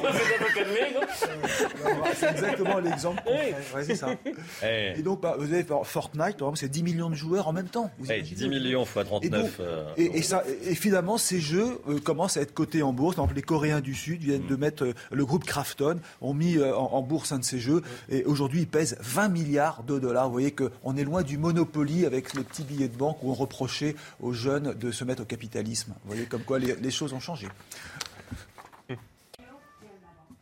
Le sport tout de suite avec du basket et euh, Villeurbanne qui a battu les Turcs de Fenerbahçe. On y revient tout de suite. Victoire de Villeurbanne hein, hier soir. Et oui, hier face à les Turcs, aux Turcs de Fenerbahçe à l'occasion de la 17e journée de l'Euroleague. Un bol d'air pour l'Asvel qui restait sur 4 défaites de suite. Le club pointe à la 9e position du classement avec 8 victoires pour 9 défaites. Et en football, deux rencontres du Boxing Day ont été reportées en Première Ligue. La journée du championnat anglais prévue dimanche entre Noël et le jour de l'an est perturbée à cause de la pandémie. Au total, 18 affiches des 4 premières divisions anglaises prévues pour le Boxing Day ont été reportée. Et le Lillois Jonathan Iconé se rapproche du club italien de la Fiorentina. Le milieu offensif est arrivé hier en Italie pour passer sa visite médicale. Il devrait s'engager dans la foulée avec le club actuellement 7 du championnat italien de Serie A. C'est News, il est 7h17. Merci d'être avec nous dans un instant. On est avec vous, Pierre Chasseret, délégué général de 40 millions d'automobilistes. Bonjour Pierre. Bonjour Romain. Vous allez nous euh, donner quelques consignes de prudence à quelques heures du, du réveillon. C'est important. À tout de suite. Rendez-vous avec Pascal Pro dans l'heure des pros, du lundi au vendredi de 9h à 10h30. C'est News, il est 7h24. Merci d'être avec nous. On va être nombreux sur la route. Forcément, ces prochaines heures avant le réveillon de Noël. Bonjour Pierre Chasseret. Bonjour Romain. Euh, on va même être 14% à faire plus de 8 heures de route pour retrouver euh, la famille, les amis pendant les fêtes. Hein. Ouais, c'est une étude qui a été conduite par, euh, par les petites caméras embarquées Nextbase qui a voulu apporter cette information et je la trouve particulièrement pertinente parce que franchement, je ne m'attendais pas à un chiffre aussi impressionnant. 8 heures de route pendant les fêtes pour 14% d'entre nous. J'ai regardé aussi sur les trajets un petit peu plus raisonnables. On sera 19% à faire un trajet d'entre 1 heure et 2 heures. Alors quand on a enlevé ceux qui reçoivent à domicile, ça veut dire globalement, tous ceux qui nous écoutent actuellement, Romain, ils vont prendre leur voiture. On prend la voiture. On va passer les bons messages sur CNews ce matin, c'est important. L'accident, ça va très très vite. Euh, soyez prudents évidemment. On connaît, Pierre, une cause majeure d'accident en cette période, c'est l'excès d'alcool. Hein. L'excès d'alcool, on le connaît, c'est un accident sur trois sur les routes, un accident mortel sur trois aussi. Alors, on va souhaiter évidemment un joyeux réveillon à tout le monde, mais pour qu'il le soit, il faut que demain, ça se passe bien aussi. Et j'ai un chiffre là, pareil, sur cette même étude, qui, qui m'a fait un peu froid dans le dos. Un Français sur quatre déclare qu'il va consommer de l'alcool, euh, outre la raison, euh, dans un cas sur quatre. C'est énorme, ça veut dire que 25% vont prendre un risque sur les routes. Donc là, franchement, attention, ne le faites pas, parce que véritablement, l'alcoolémie, eh bien, vous changez le comportement. C'est votre réaction sur la route qui est affectée, c'est aussi euh, vos distances de freinage qui sont affectées. Et là, Romain, ça pose un problème, d'autant plus que cette étude a été conduite dans tous les pays européens et on s'aperçoit que la France, c'est pas le très bon élève. On est 14%, 14 des Allemands déclarent qu'ils vont conduire en ayant un peu trop bu. 9% seulement des Anglais. Là, ils ont fait le boulot en Angleterre. C'est devenu socialement inacceptable de prendre la voiture et conduire. Et pourtant, d'ailleurs, le taux d'alcoolémie légale en Angleterre, il est supérieur à la France. Nous, Ah c'est 0,5. Eux, c'est 0,8. Et je le répète, l'accident, ça va très très vite. hein. On s'en rend pas compte et- il y a un accident. On entend en ce moment énormément le slogan euh, de la sécurité routière. Lorsque l'on tient à quelqu'un, on le retient. Mais c'est pas toujours euh, facile d'héberger toute la famille dans le salon. Est-ce qu'il y a d'autres solutions? Oui, alors la solution, c'est le test. Alors, on se comprend, je ne parle pas du test Covid qu'il faut faire avant, je parle du test alcoolémique qu'on peut faire. Il y a des petits outils très simples qui vous permettront d'être testés. Sinon, je vais vous donner un bon conseil. Il est très simple, il fonctionne à peu près pour tout le monde sur l'absorption de l'alcool. Une dose d'alcool, un verre de vin à peu près, eh bien, c'est une heure une heure pour d'absorption. Donc trois verres, trois heures de soirée. Si vous respectez ça, normalement, vous sortez au taux zéro. Merci beaucoup, Pierre Chasseret. Le temps, tout de suite. Le temps, la météo, Alexandra Blanc. Et tout de suite, c'est la météo des neiges. Alexandra, vous nous emmenez à hier, dans le sud. Oui, en effet, où les conditions météo vont se dégrader aujourd'hui avec le retour d'un temps nuageux et pluvieux sur l'arc méditerranéen. Hier, le temps est resté bien gris. On aura localement quelques petites averses en cette journée de vendredi. D'ailleurs, sur les régions du Nord, nouvelle perturbation qui va arriver dans le courant de l'après-midi. On retrouve également beaucoup de grisailles, beaucoup de nuages et puis du vent. Le vent d'autant qui donc se maintient autour du golfe du Lion. Dans l'après-midi, cette perturbation, elle arrive justement euh, par la Bretagne. Perturbation assez active et accompagnée de bonnes rafales de vent. On ne verra pas le soleil au nord de la Seine ni euh, sur le sud-est. En revanche, partout ailleurs, alternance de nuages et d'éclaircies avec un petit peu de vent également, notamment euh, pour le Pays Basque et de la neige à 1800 mètres d'altitude sur les Alpes. Les températures, températures plutôt douces ce matin, 6 degrés à Paris, déjà 12 degrés pour le Pays Basque et dans l'après-midi, les températures vont s'envoler. C'est très très doux euh, pour un, réveillon de Noël. 16 degrés en moyenne à Bordeaux, 8 degrés à Paris, 14 degrés à Marseille en moyenne 13 degrés entre Limoges et Lyon. La suite du programme, temps très nuageux sur le nord du pays pour la journée de demain avec l'arrivée d'une nouvelle perturbation. Et puis dimanche, regardez un temps bien nuageux sur le nord-est avec de la douceur au nord comme au sud. CNews, il est 7h30 pile. Merci d'être avec nous et d'avoir choisi CNews en ce vendredi 24 décembre. Les lieux de culte chrétiens sous haute surveillance ces prochaines heures. À l'approche des fêtes, Gérald Darmanin demande aux forces de l'ordre une vigilance particulière. Les dernières informations avec Sandra Buisson sur ce plateau du service police-justice de CNews. La politique avec Gauthier Lebret. On va revenir sur la visite d'Éric Zemmour en Côte d'Ivoire. Le porte-parole du ministère des Armées a publié un communiqué polémique. Et puis, faut-il alléger les règles d'isolement en cas de contamination? Elles pourraient désorganiser la France, ces règles d'isolement. En janvier, on verra ça avec vous, Éric de Ritmaten. A tout de suite, Éric. Record du nombre de tests en France. 6 200 000 personnes se sont fait tester la semaine dernière. Il n'y avait jamais eu autant. À l'approche de Noël, beaucoup d'entre vous ne veulent prendre aucun risque, hein, Ils préfèrent se faire tester avant de retrouver leurs proches. Reportage dans la commune de Vélo, dans les Bouches du Rhône, signé Stéphanie Roquier. Quelques heures avant le réveillon de Noël, le village de Vélo propose à ses administrés de se faire tester. Les candidats défilent. Pour moi, c'est un devoir national hein, de, protéger à la fois sa famille euh, et puis bah, euh, l'ensemble, de ses proches. Euh. L'époque est tellement anxiogène que tous les moyens sont bons pour nous rassurer. Hein. La question qui se pose, c'est de se dire, euh, ben, si je suis positif, qu'est-ce que je dois faire? Est-ce que je dois tout annuler? Comment je dois procéder? Donc je pense que oui, effectivement, aujourd'hui, il faut une certaine dose de courage euh, pour venir se faire tester. Moi, oui, je le fais, oui, je le fais même doublement. Parce que moi, en plus, j'ai des enfants qui sont très stressés là-dessus. Un courage dont Antonio fait également preuve. On fait le test. Mon épouse va venir cet après-midi aussi faire son test aussi. C'est pas vraiment joyeux, pas comme, euh, comme d'habitude. D'habitude, c'est comment chez vous Noël? C'est vraiment la fête. Nous sommes 20 à peu près. Et là, on est vraiment 8. C'est vraiment petit. C'est triste pour tout le monde. Bonjour, monsieur, ça va? Oui. Vous me faites un peu pleurer. Ici, plus de 200 personnes sont venues se faire dépister. Les autorités de santé rappellent que les tests antigéniques n'exemptent pas de gestes barrières. Les faux négatifs ne sont pas rares. Record du nombre de tests la semaine dernière, record également du nombre de contaminations en 24 heures, Chana. Hein. plus de 90 000 nouveaux cas recensés ces dernières 24 heures, 91 608 exactement, c'est un record absolu. Jamais ce seuil n'avait été atteint euh, depuis le début de l'épidémie en mars 2020. Et puis les autres chiffres, 3 208 patients en réanimation, plus 61 en 24 heures et 179 décès ont été recensés. Et cette question, est-ce qu'il faut alléger les règles d'isolement des cas euh, en cas de contamination? Regardez les règles actuelles. 10 euh, jours si vous êtes positif, 10 jours d'isolement, 7 jours si vous êtes non vacciné et cas contact, 7 jours si vous êtes vacciné et cas contact d'une personne positive à Omicron et jusqu'à 17 jours si vous êtes cas contact d'une personne positive à Omicron avec laquelle vous vivez. Euh, Selon Olivier Véran, il va falloir revoir ces règles. Écoutez. Lorsque le variant Omicron est apparu, on a mis en place des mesures draconiennes d'isolement, de contact tracing, de séquençage systématique pour pouvoir empêcher ce variant de rentrer sur le territoire. Désormais, il circule, il est amené à être majoritaire, c'est l'affaire de 48-72 heures peut-être, on voit qu'il augmente effectivement très vite, c'était attendu.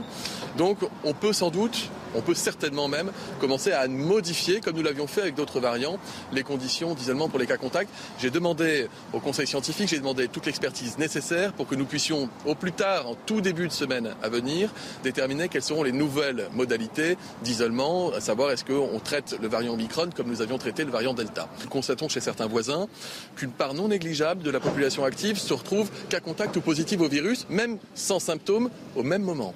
Et évidemment, nous devons éviter tout phénomène de paralysie dans le pays, vous l'aurez bien compris. C'est pour ça qu'il y a des cellules d'anticipation à tous les niveaux. J'en ai une au niveau sanitaire, au niveau de l'éducation, au niveau des transports, au niveau de l'économie, etc.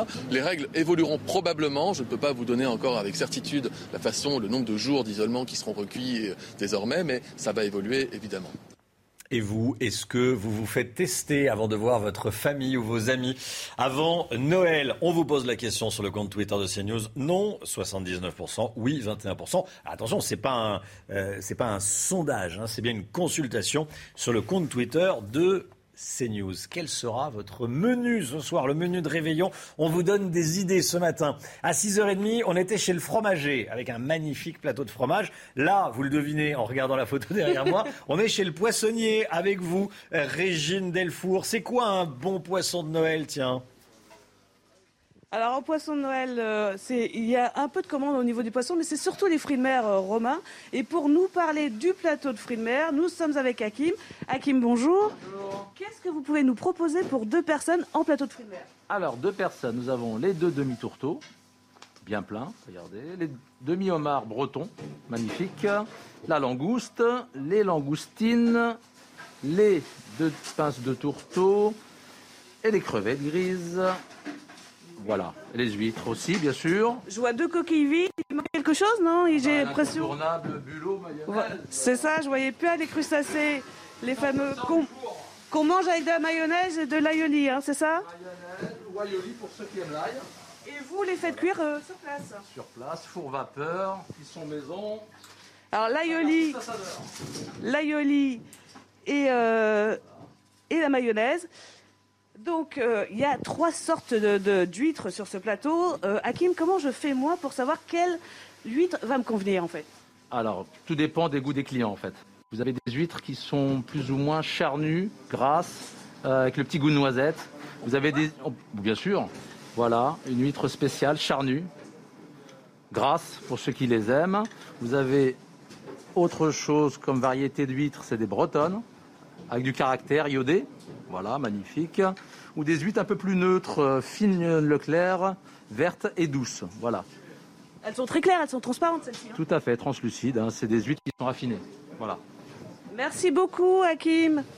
Merci. Romain, alors vous avez vu hein, ce beau plateau de fruits de mer pour deux personnes euh, qui coûte environ 80 euh, euros.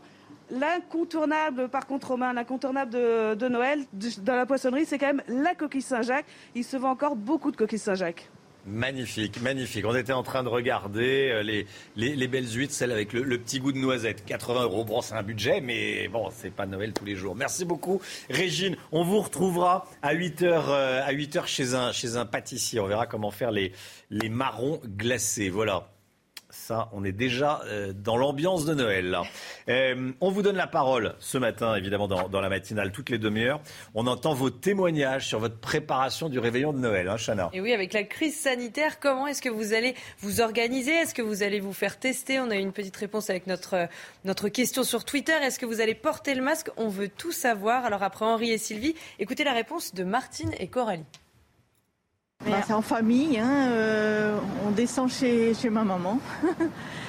en petit comité. En petit euh, comité, parce qu'elle est très âgée et pas trop euh, aérée parce qu'elle a, elle a tout de suite froid.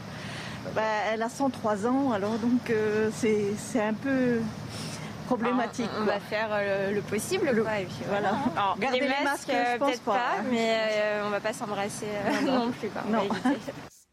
Voilà, tout le monde fait un petit peu attention, euh, mais voilà, ça va, ça va bien se passer évidemment. 7h38, la politique avec vous, Gauthier Lebret. On va revenir dans un instant sur la visite d'Éric Zemmour en, Côte d'Ivoire, mais avant cela, vous avez des informations sur euh, la façon avec laquelle euh, Éric Zemmour va présenter ses vœux aux Français. Vous avez une vidéo exclusive à nous montrer. À fait. Alors, vous savez, il y aura deux vidéos. Une aujourd'hui pour Noël et une, évidemment, le 31 décembre pour euh, les vœux de bonne année. C'est une vidéo qui dure de près, près de six minutes sur les racines chrétiennes de la France. Éric Zemmour parle quasiment exclusivement des euh, racines chrétiennes. Et cette vidéo a été tournée eh bien, dans une église lors de son déplacement en Alsace le week-end dernier. Je vous propose donc de découvrir un extrait. Ce soir, les chrétiens fêtent la naissance de Jésus, mais les autres tous les autres en France peuvent également fêter Noël. C'est à cela que servent les sapins, les cadeaux, les baisers et les sourires émerveillés des enfants. Mon nom vient du fond des âges et signifie en berbère l'olivier, l'arbre de la paix. Ce soir, je vous souhaite à tous de trouver la paix. Voilà, et l'intégralité euh, de la vidéo sera diffusée chez Pascal Pro à 9h dans l'heure des pros. Euh, merci, euh, merci Gauthier. Alors on va revenir sur cette visite, ce déplacement d'Éric Zemmour en, Côte d'Ivoire. Ça n'a pas plu au ministère des, Armées. Hein? Absolument, Romain. Alors vous le savez, le ministère des Armées autorise bien sûr les candidats à l'élection présidentielle eh bien, à aller rendre visite aux troupes françaises. C'était le cas donc pour Éric Zemmour hier à Abidjan, pour Jean-Luc Mélenchon récemment en Guyane ou encore Anne Hidalgo sur une base navale. Mais il demande aux euh, candidats de la discrétion et de la sobriété, de venir donc euh, sans médias et de ne pas publier de photos sur les réseaux sociaux pour, euh, je cite le ministère, préserver la neutralité des armées et éviter toute instrumentalisation politique. Or, Éric Zemmour a publié de nombreux clichés de sa visite hier avec euh, les militaires, tout en préservant, il faut le dire, l'anonymat des soldats français qui n'apparaissent jamais de face. Mais le ministère euh, des Armées a pris acte que cette règle n'avait pas été respectée par le candidat Zemmour. Le porte-parole du ministère a réagi sur Twitter. Cet engagement euh, moral que nous demandons au candidat à la présidentielle n'a pas été tenu. Nous le regrettons. Fin de citation. Et dans les couloirs du ministère, on dit qu'Éric Zemmour aura du mal à organiser une seconde visite. Est-ce qu'il a quand même marqué des, points politiquement avec ce déplacement euh, Oui, bien sûr. Pour euh, son image de candidat à la présidentielle, c'est un euh, bon coup. Et puis, Éric Zemmour voulait souligner un contraste. Vous le savez, Emmanuel Macron a annulé son déplacement au Mali, où il devait aller passer Noël eh bien, avec les troupes de l'opération Barkhane pour cause de Covid. Donc, c'est ce contraste-là que les équipes d'Éric Zemmour voulaient souligner avec ce voyage hier en Côte d'Ivoire. Merci beaucoup, Gauthier. la France sera-t-elle totalement sans dessus-dessous à la rentrée euh, lundi 3 janvier. La question se pose, est-ce qu'il va falloir revoir les règles d'isolement des, cas contacts? On en parle tout de suite avec Eric de Ritmaten.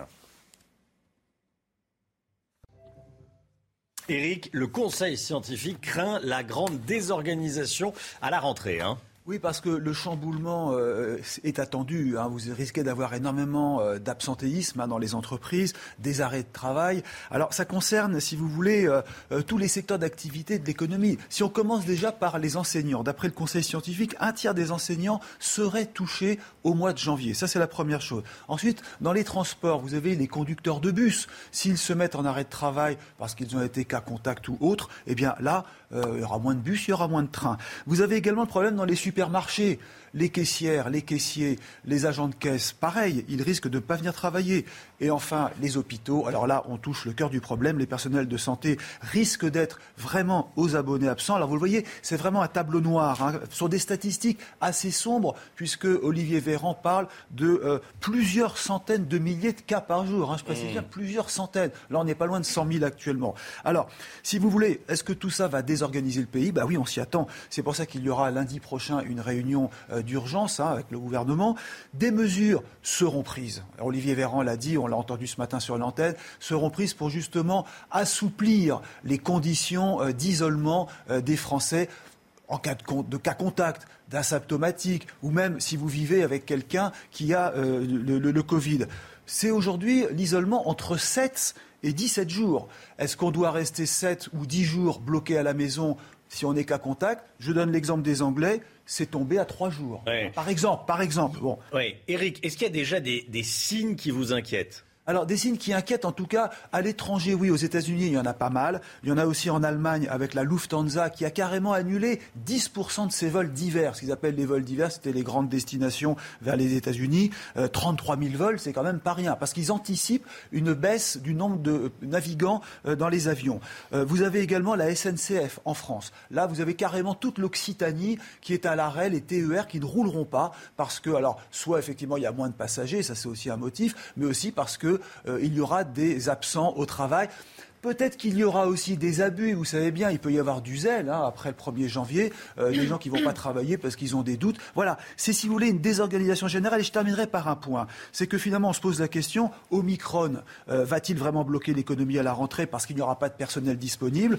Là, c'est une autre variante de la crise qui s'installe. Rappelez-vous quand il y avait le confinement, quand il y avait les interdictions de sortir de chez soi, ça bloquait l'économie. Cette fois, c'est différent. C'est parce qu'il y aura des cas contacts qui risquent de rester bloqués à la maison, même s'ils sont asymptomatiques, même s'ils ne transmettent pas la maladie. En tout cas, ça risque de mettre à genoux et de rendre malade l'économie.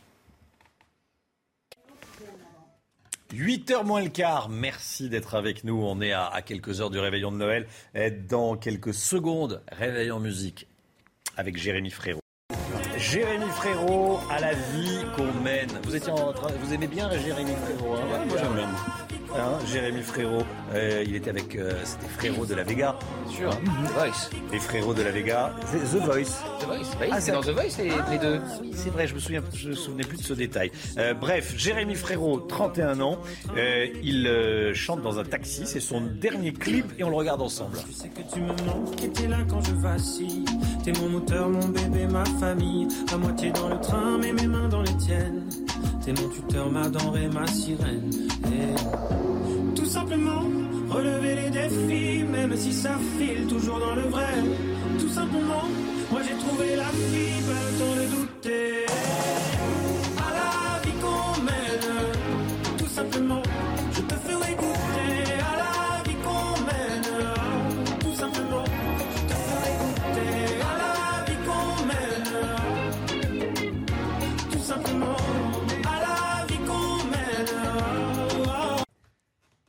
C'est News, 7h46. Merci beaucoup d'être avec nous. Sandra Buisson nous a rejoint du service police-justice de CNews. Bonjour Sandra. Euh, Dans un instant, vous nous donnerez toutes vos informations sur le dispositif de sécurité qui va être mis en place ce soir pour sécuriser euh, les églises, les lieux de culte chrétiens placés sous surveillance, évidemment. Ça se passe comme ça maintenant euh, en France à Noël et à Pâques pour tous les, les grands rendez-vous. Toutes les informations de Sandra dans, dans quelques instants. Restez bien avec nous. À tout de suite. Retrouvez tous nos programmes et plus sur cnews.fr. C'est News, il est 7h53. Merci d'être avec nous en ce vendredi 24 décembre. Les lieux de culte sous haute surveillance ce soir pour la nuit de Noël. À l'approche des fêtes, Gérald Darmanin demande une vigilance particulière autour des églises et des lieux de culte chrétiens. Euh, la menace terroriste reste très élevée cette année. La présence des forces de l'ordre sera donc renforcée euh, devant les églises. Sandra Buisson avec nous. Euh, bonjour Sandra, euh, du service police-justice de, de CNews. Expliquez-nous quel est le, le dispositif qui est prévu. Alors c'est euh, ce qui a été euh, expliqué par Gérald Darmanin dans un télégramme qu'il a envoyé au préfet la semaine dernière et que nous vous dévoilions euh, sur CNews. Il exige la présence systématique de policiers et gendarmes devant les lieux de culte chrétiens et particulièrement au moment des messes. Cela inclut la présence statique, mais aussi des patrouilles dynamiques. Il y a la sécurisation des églises, mais il y a aussi celle des lieux de grands rassemblements de population. Le ministre de l'Intérieur demande une présence visible et dissuasive, euh, donc des forces de sécurité sur les marchés de Noël, par exemple, ou dans les grandes zones commerciales où il y a des, événements pour euh, ces fêtes. Pour assurer cette mission, euh, les préfets pourront euh, solliciter l'appui des forces sentinelles et puis des polices municipales. Vous le savez, le niveau de menace terroriste reste très élevé depuis des mois et les fêtes de Noël sont une cible symbolique privilégiée.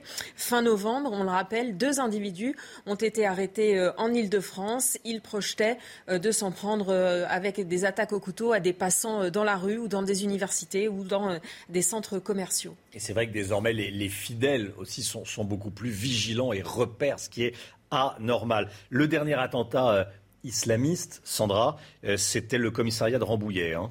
Oui, le commissariat, de, de Rambouillet. Cette attaque a été commise au, au mois d'avril. On le rappelle aussi, euh, le lieu de culte visé l'année dernière, la basilique de Nice. Alors, c'était pas au moment des fêtes, c'était au moment de, de l'automne. Pourquoi cette menace reste élevée Notamment parce qu'il y a régulièrement des appels à frapper la France?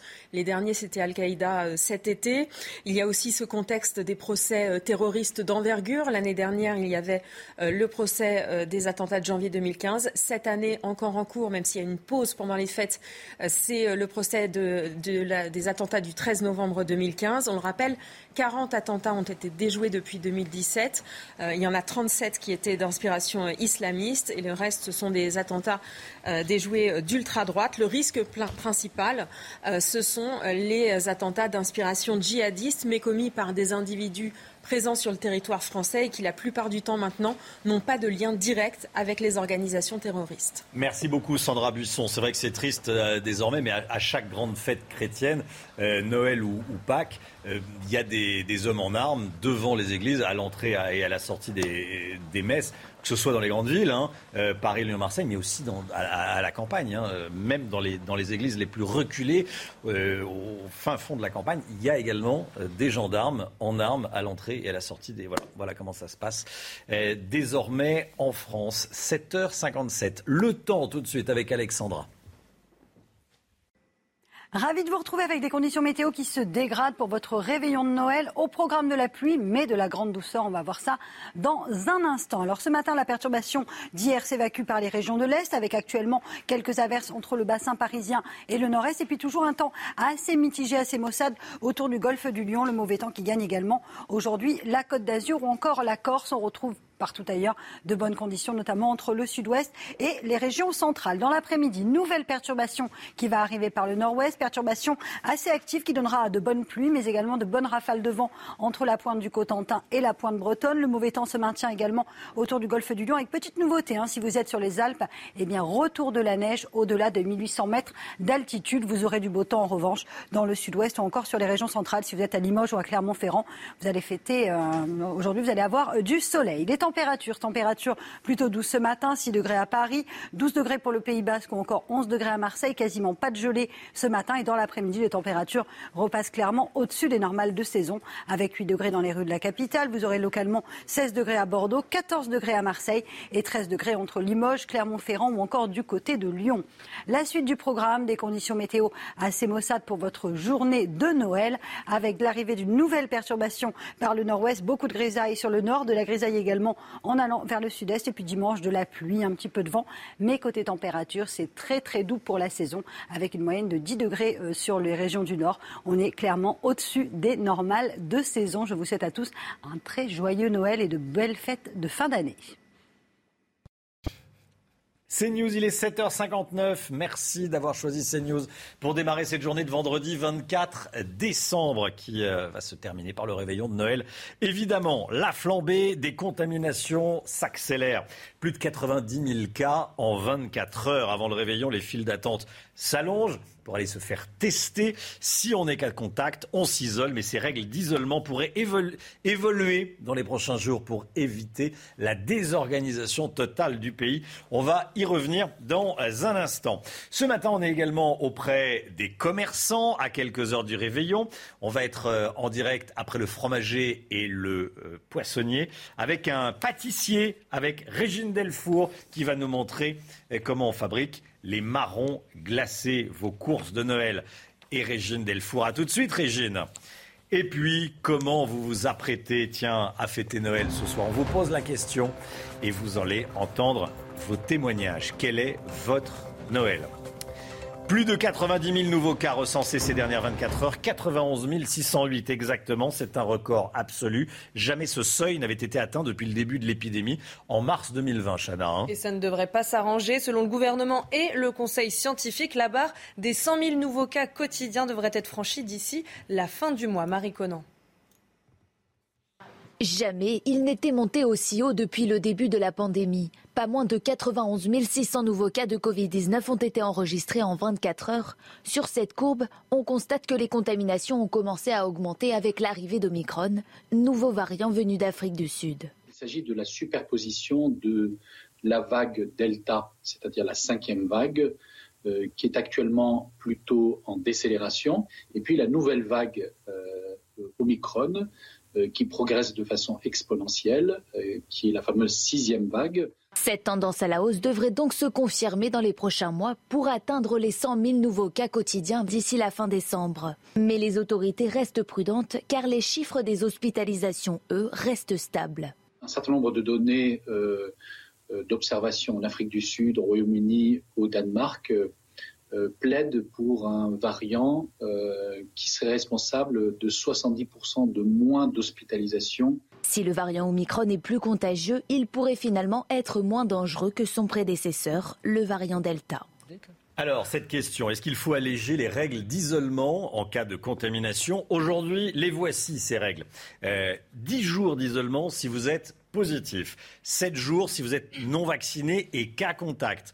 7 jours si vous êtes vacciné, il faut suivre, hein, et cas contact d'une personne positive à Omicron et jusqu'à 17 jours, vous le voyez, si vous êtes non vacciné et cas contact d'un membre de votre foyer contaminé avec Omicron. Faut-il faire évoluer ces règles? Oui, dit le ministre de la Santé. Écoutez. Lorsque le variant Omicron est apparu, on a mis en place des mesures draconiennes d'isolement, de contact tracique, de séquençage systématique pour pouvoir empêcher ce variant de rentrer sur le territoire. Désormais, il circule, il est amené à être majoritaire, c'est l'affaire de 48-72 heures peut-être. On voit qu'il augmente effectivement très vite, c'était attendu. Donc on peut sans doute on peut certainement même commencer à modifier, comme nous l'avions fait avec d'autres variants, les conditions d'isolement pour les cas contacts. J'ai demandé au Conseil scientifique, j'ai demandé toute l'expertise nécessaire pour que nous puissions, au plus tard, en tout début de semaine à venir, déterminer quelles seront les nouvelles modalités d'isolement, à savoir est-ce qu'on traite le variant Omicron comme nous avions traité le variant Delta. Nous constatons chez certains voisins qu'une part non négligeable de la population active se retrouve cas contact ou positive au virus, même sans symptômes, au même moment. Et évidemment, nous devons éviter tout phénomène de paralysie dans le pays, vous l'aurez bien compris. C'est pour ça qu'il y a des cellules d'anticipation à tous les niveaux. J'en ai une au niveau sanitaire, au niveau de l'éducation, au niveau des transports, au niveau de l'économie, etc. Les règles évolueront probablement. Je ne peux pas vous donner encore avec certitude la façon, le nombre de jours d'isolement qui seront recueillis euh, désormais, mais ça va évoluer évidemment. Laissez-nous vendre des autotests. C'est l'appel lancé par Vincent Bronsard, président d'Intermarché et de Netto ce matin dans Aujourd'hui en France. Il appelle le gouvernement à autoriser la grande distribution à commercialiser ces tests. C'est vrai que ça serait peut-être plus simple, hein, euh, Chana, hein. Oui, il assure qu'il est prêt à distribuer 3 millions de tests en une semaine à prix coûtant. Voilà, il y, y, a un prix maximum hein, pour les autotests en tout cas, c'est 5,20 euros pas plus de 5,20 euros. Ça, c'est le prix maximum dans les pharmacies ou, ailleurs. Lui, s'engage à, vendre à prix coûtant. Est-ce que vous allez vous faire tester avant le repas du réveillon de ce soir? On vous pose la question sur Twitter. Le compte Twitter de CNews.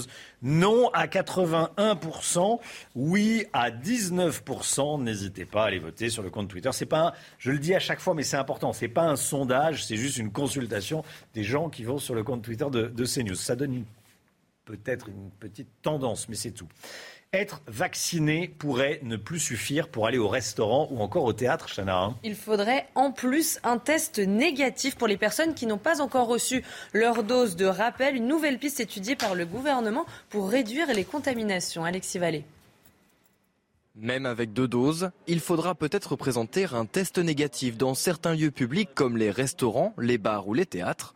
Une manière de réduire les risques d'infection, y compris chez les personnes vaccinées. La mesure est déjà en vigueur depuis plusieurs semaines chez nos voisins allemands, suisses ou autrichiens. C'est l'incompréhension pour certains. Pour moi, c'est la, liberté de chacun. Donc, euh, donc on peut, on devrait avoir le choix de le faire ou pas. Vous avez déjà fait deux doses, vous avez suivi un peu le rythme. Euh, pourquoi d'un coup on vous dit euh, vous n'avez plus le droit d'aller au cinéma, au restaurant, alors vous avez fait ce qu'on a demandé dès le départ? Si vous avez déjà reçu votre dose de rappel, un certificat de vaccination suffira. Et si la mesure est adoptée, environ 40% des adultes n'auront pas besoin de présenter ce test négatif. Cette information tombée il y a quelques instants, Marine Le Pen a déposé plainte contre X. Des voitures auraient été dégradées et des injures proférées devant la porte de son domicile. Parmi les injures, on trouve des inscriptions euh, pro-Éric Zemmour. Marine Le Pen qui donc a porté plainte. Allez, on part euh, retrouver Régine Delfour. Régine Delfour qui était avec nous à 6h30 chez un fromager, à 7h30 chez un poissonnier et là, vous êtes chez un pâtissier. Régine, on fait tout le repas, c'est formidable. Euh, pour ceux qui n'aiment pas la bûche, il y a les marrons glacés. Hein oui, c'est ça. Il y a les marrons glacés parce que ici, nous sommes euh, dans la maison Lavarenne du nom de François-Pierre Lavarenne, qui était officier de bouche euh, de Louis XIV, à qui on doit beaucoup de recettes. Alors, je suis avec Esteban Palacio. Esteban, bonjour. Euh, Pierre-François Lavarenne a inventé le marron glacé. Comment, ça, comment il a fait? Comme beaucoup de recettes, presque par accident. Il manipulait euh, pour euh, créer des euh, confitures, notamment des confitures sèches qui vont devenir les, pâtes de fruits.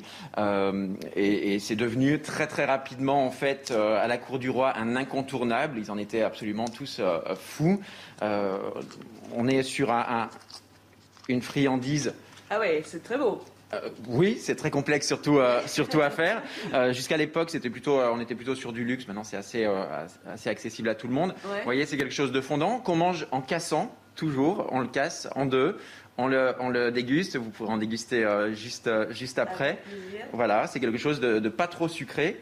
Euh, et voilà, on, en, passe à cette période de Noël. C'est devenu l'incontournable sur, euh, sur les fêtes, euh, l'étape de fête de Noël. Vous l'avez décliné dans une autre façon? Absolument. Pour ceux qui n'aiment pas bah, les bûches de Noël, on en a finalement beaucoup. c'est un incontournable là aussi qu'on fait chaque année. On change toujours un petit peu la recette. c'est le cake au marron glacé que vous avez ici. D'accord. Alors, par rapport à ça, donc il y, a évidemment le marron glacé, la bûche, le cake là euh, euh, au marron glacé, mais pour ceux donc, euh, comme vous l'avez dit, qui n'aiment pas les bûches, y a-t-il d'autres aussi petites alternatives à Noël? Ah oui, tout à fait. Nos clients aiment beaucoup les différentes saveurs partagées en famille ou entre amis durant les fêtes. Alors on a bien évidemment, nous sommes également biscuitiers, nous avons les biscuits de Noël. Là aussi, c'est des incontournables avec le maneleux, l'étoile cannelle. Euh, le biscuit à la reine, le biscuit à la reine qui est également en fait une création de la Varenne en 1654. C'est un petit pain à l'anis, hein, croûté comme un macaron, le, spritz, le Leckerlis et, et, pour finir le spéculoos à l'ancienne. Je vois aussi des petits macarons. Oui, alors ça c'est vraiment l'incontournable et notamment notre, notre gamme signature qui est une gamme de six saveurs au champagne avec une, une petite euh, ganache euh, mousseuse assez, assez étonnante. Merci beaucoup Esteban. Alors beaucoup de choses, hein, beaucoup de choses pour Noël. Et je voulais vous montrer quelque chose, euh, Romain. Ce macaron, ce macaron pistache, qui est le premier macaron au monde, qui a été importé par euh, Catherine de Médicis au XVIIe siècle. Eh ben dites donc. C'est un, cuisine et histoire. Merci beaucoup Régine. ça, met en, ça met en appétit. On, on, est parti du marron glacé. On termine par le, premier macaron. Merci beaucoup euh, Régine Delfour.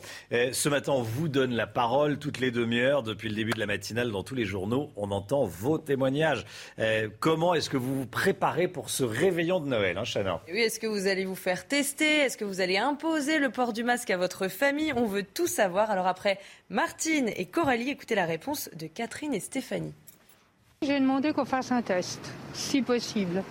Et le masque euh, pratiquement toute la soirée, sauf pour manger. Il y a un bébé, alors euh, avec un tout petit de deux mois et demi, on prend beaucoup de précautions. Tout simplement, euh, en petit comité, en famille, avec ma maman, les enfants. voilà, on va tous se faire tester avant. Et puis euh, on a nos vaccins et puis on va se réunir, voilà, tranquillement. On fait nos courses, on prépare ça euh, euh, dans la joie et la bonne humeur. Voilà, la joie et la bonne humeur. pour que la joie et la bonne humeur soient autour de la table, c'est le meilleur conseil qu'on puisse vous, puisse vous donner ce matin. C'est la liste des sujets à éviter le soir de Noël. La politique, ça, je pense que bon, ça, c'est évident. Ça, c'est la, ça c'est la base. Le Covid et le vaccin. Ah Parce qu'il suffit qu'il y en ait un qui soit pas vacciné, et là, ça peut euh, euh, devenir compliqué. La chasse. Mm. C'est vrai que la chasse, ça devient un sujet, voilà, de dire bon. Vegan. Vegan. Et puis le menu du, du jour, mais ça c'est une règle de politesse. Il est formidable. Oui, il est formidable. Hein, il est formidable. Évidemment, on critique pas le, on critique pas le, le, le repas si on est vegan, faut, faut manger du foie gras. Alors non, faut pas. Non, non, ah non, faut pas. Non, non, mais, euh, mais, on, mais, on, le critique pas et on n'empêche pas les autres d'en, d'en manger. Voilà. Euh, il y aura un reportage sur ces, sur ces euh, sujets qui fâchent et comment les éviter à, 8h30. 8h10, restez bien avec nous. Dans un instant, Laurence Ferrari reçoit le docteur Benjamin Davido.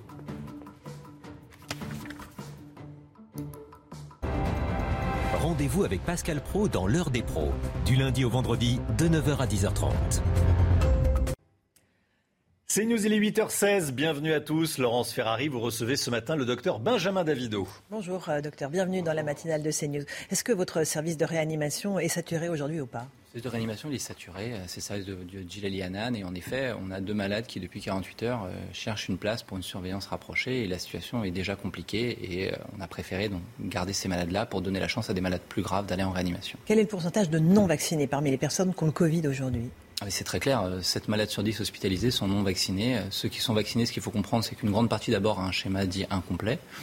Euh, et l'autre, le reste, sont des gens qui ont des comorbidités qui n'ont pas répondu à la vaccination parce qu'en fait, ils sont tellement malades que leur système immunitaire est dysfonctionnel. Et en réalité, aujourd'hui, c'est pas une vague de vaccination qu'on voit à l'hôpital. On l'a d'ailleurs jamais, jamais, jamais vécu.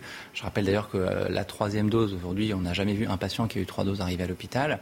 C'est malheureusement celle encore, on sait, pour faire une vague, c'est 5% de la population qui suffit, de personnes non vaccinées. Et ce dont on a peur demain, c'est que euh, ce variant Omicron puisse contaminer euh, beaucoup plus largement et surtout sur un temps très très court et donc désorganiser le système de santé, mais aussi le système français en général. On va y revenir sur cet effet blast que pourrait avoir Omicron. Mais est-ce que les des études britanniques qui ont été publiées hier n'ont pas quand même un tout petit peu, nous donnent un petit peu d'espoir. Ça éviterait dans 70%, jusqu'à 70% des hospitalisations. Je pense que c'est un mirage. Pourquoi? Pas parce que c'est un modèle anglais et que c'est pas la même campagne de vaccination d'ailleurs. c'est parce que en réalité, quand on fait ce calcul-là, on oublie en réalité que ce n'est pas un pourcentage qui compte, mais c'est une valeur absolue. Qu'est-ce que ça veut dire? C'est-à-dire que si vous avez trois fois moins de risques d'être hospitalisé, mais que vous avez six fois plus de cas, la balance n'y est pas, elle est défavorable et vous avez justement ce fameux effet blast euh, qui, moi, sur le papier, euh, a tous les ingrédients pour ressembler à un mars 2020. C'est-à-dire mars 2020, premier confinement oui, au-delà de confinement, la situation est radicalement différente. Pourquoi? Parce qu'aujourd'hui, l'hôpital fonctionne comme le monde d'avant. Et en fait, en mars 2020, l'hôpital s'était vidé et d'ailleurs était une exception on va dire, parisienne et du Grand Est. Et le reste de la France était disponible pour venir prêter main forte. Aujourd'hui, ce blast, le risque, c'est qu'il s'allume partout en même temps, au même moment, dans toute la France avec un hôpital où il y a déjà des malades. D'abord, c'est le, fonctionnement de l'hôpital. Euh, il faut ni s'en féliciter ni s'en affoler. Et donc, on n'a pas besoin de ça. On verra bien ce qui se passera dans le fameux modèle français. Mais je ne suis pas sûr qu'il faille se réjouir par rapport à sa virulence, parce que toute la problématique, toute la problématique pardon, en réalité, c'est son extrême contagiosité. Alors, on est à 91 000 cas euh, quotidiens euh, pour les chiffres d'hier. On peut monter jusqu'à combien par jour dans les, dans les scénarios les, plus euh, sombres? Bon, sans, aller dans un scénario sombre, je pense qu'un scénario réaliste, c'est qu'à la mi-janvier, on sera à 200 000 contaminations par jour. 200 000 contaminations Oui, et d'ailleurs, ce qui se passe même en Angleterre, on, dit qu'on a du mal à compter et qu'on sous-estime. D'abord parce qu'il y a probablement aussi beaucoup d'asymptomatiques. Et en réalité, le risque, quand vous avez 200 000 personnes positives par jour, vous faites la semaine, ça fait au bout de 5 jours, vous avez 1 million de Français qui sont en arrêt de travail. Comment vous faites pour fonctionner? Comment on fait demain, nous, pour fonctionner à la veille de Noël avec des arrêts de maladie chez des soignants? Les équipes, vous savez, je ne vais pas refaire l'histoire de ce qui se passe actuellement à l'hôpital. Euh, l'hôpital est en jachère et euh, il va falloir qu'on réfléchisse à un plan de secours parce que s'il n'y a plus de soignants pour soigner les malades, l'hôpital ne peut pas fermer. Alors c'est quoi la solution? C'est de dire on n'est plus qu'à contact, on oublie déjà cette notion de cas contact, et puis peut-être on fait sauter l'isolement euh, qui est euh, normalement euh, obligatoire pour les, ceux qui sont positifs? Alors, je, le crois pour l'histoire des cas contacts, parce que d'abord, c'est une réalité, c'est ce qui se passe à l'hôpital. Donc, à l'hôpital, les cas contacts ne sont plus cas contacts, c'est-à-dire qu'on considère qu'on est tous vaccinés et qu'on peut aller travailler masqué. Pourquoi? Parce que d'abord, il y a une probabilité qu'on soit négatif, et à contrario, bah, si on est positif, à ce moment-là, on attend d'être dans la positivité pour s'isoler. L'autre question qu'il va falloir se poser, en effet, c'est euh, qu'est-ce qu'on fait des asymptomatiques positifs? Ils sont très nombreux aujourd'hui. Et c'est ce qui s'est passé dans les vagues précédentes, en réalité, lorsqu'on a eu besoin, qu'il y avait besoin de personnes. Eh bien oui, euh, probablement que lorsqu'on sera positif, asymptomatique et soignant pour la population, à mon avis, il va falloir aussi aller plus loin, parce que c'est la question va se poser. Il n'y a pas que l'hôpital, euh, c'est pas l'alpha et l'oméga de cette, de cette pandémie. Euh, parce que d'abord, il, y, a des commerçants, il y a ceux qui nous alimentent tous les jours. Euh, ceux qui conduisent les trains. Euh. Bien évidemment, pour amener des soignants à l'hôpital, par exemple. Sinon, on ne peut plus soigner les gens. Donc on voit bien que toutes ces questions vont se poser, y compris celui du raccourcissement de la durée d'isolement de 10 à 7 jours, ce qu'on avait connu, rappelez-vous, pour les premières vagues. Je crois que c'était avec Alpha, on était passé de 14 jours à 7 jours, puis revenu à 10 jours en disant que c'était une cote mal taillée. Et donc toutes ces questions vont se poser. Et la vraie question, dans le fond, c'est est-ce qu'on arrivera à les appliquer? Parce que, bah parce que si, vous, bah, si vous avez un effet de blast et que, euh, admettons, vous et moi, demain, on est contaminés à Omicron et on dit, bah, moi, j'ai eu 6 ou 8 cas contacts hier. Vous dépistez donc 6 euh, fois 200 000 positifs par jour. C'est impossible.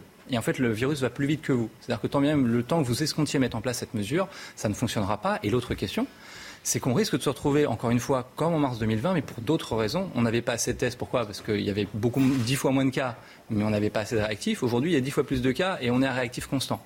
Et donc, une des questions, ça va être est-ce qu'on va être en mesure, à la fois même physiquement, de dire aux gens venez vous faire dépister et y compris d'encombrer les machines et de répondre dans un temps imparti. Rappelez-vous, à un moment donné, il faut les 5 jours pour avoir un résultat de test PCR.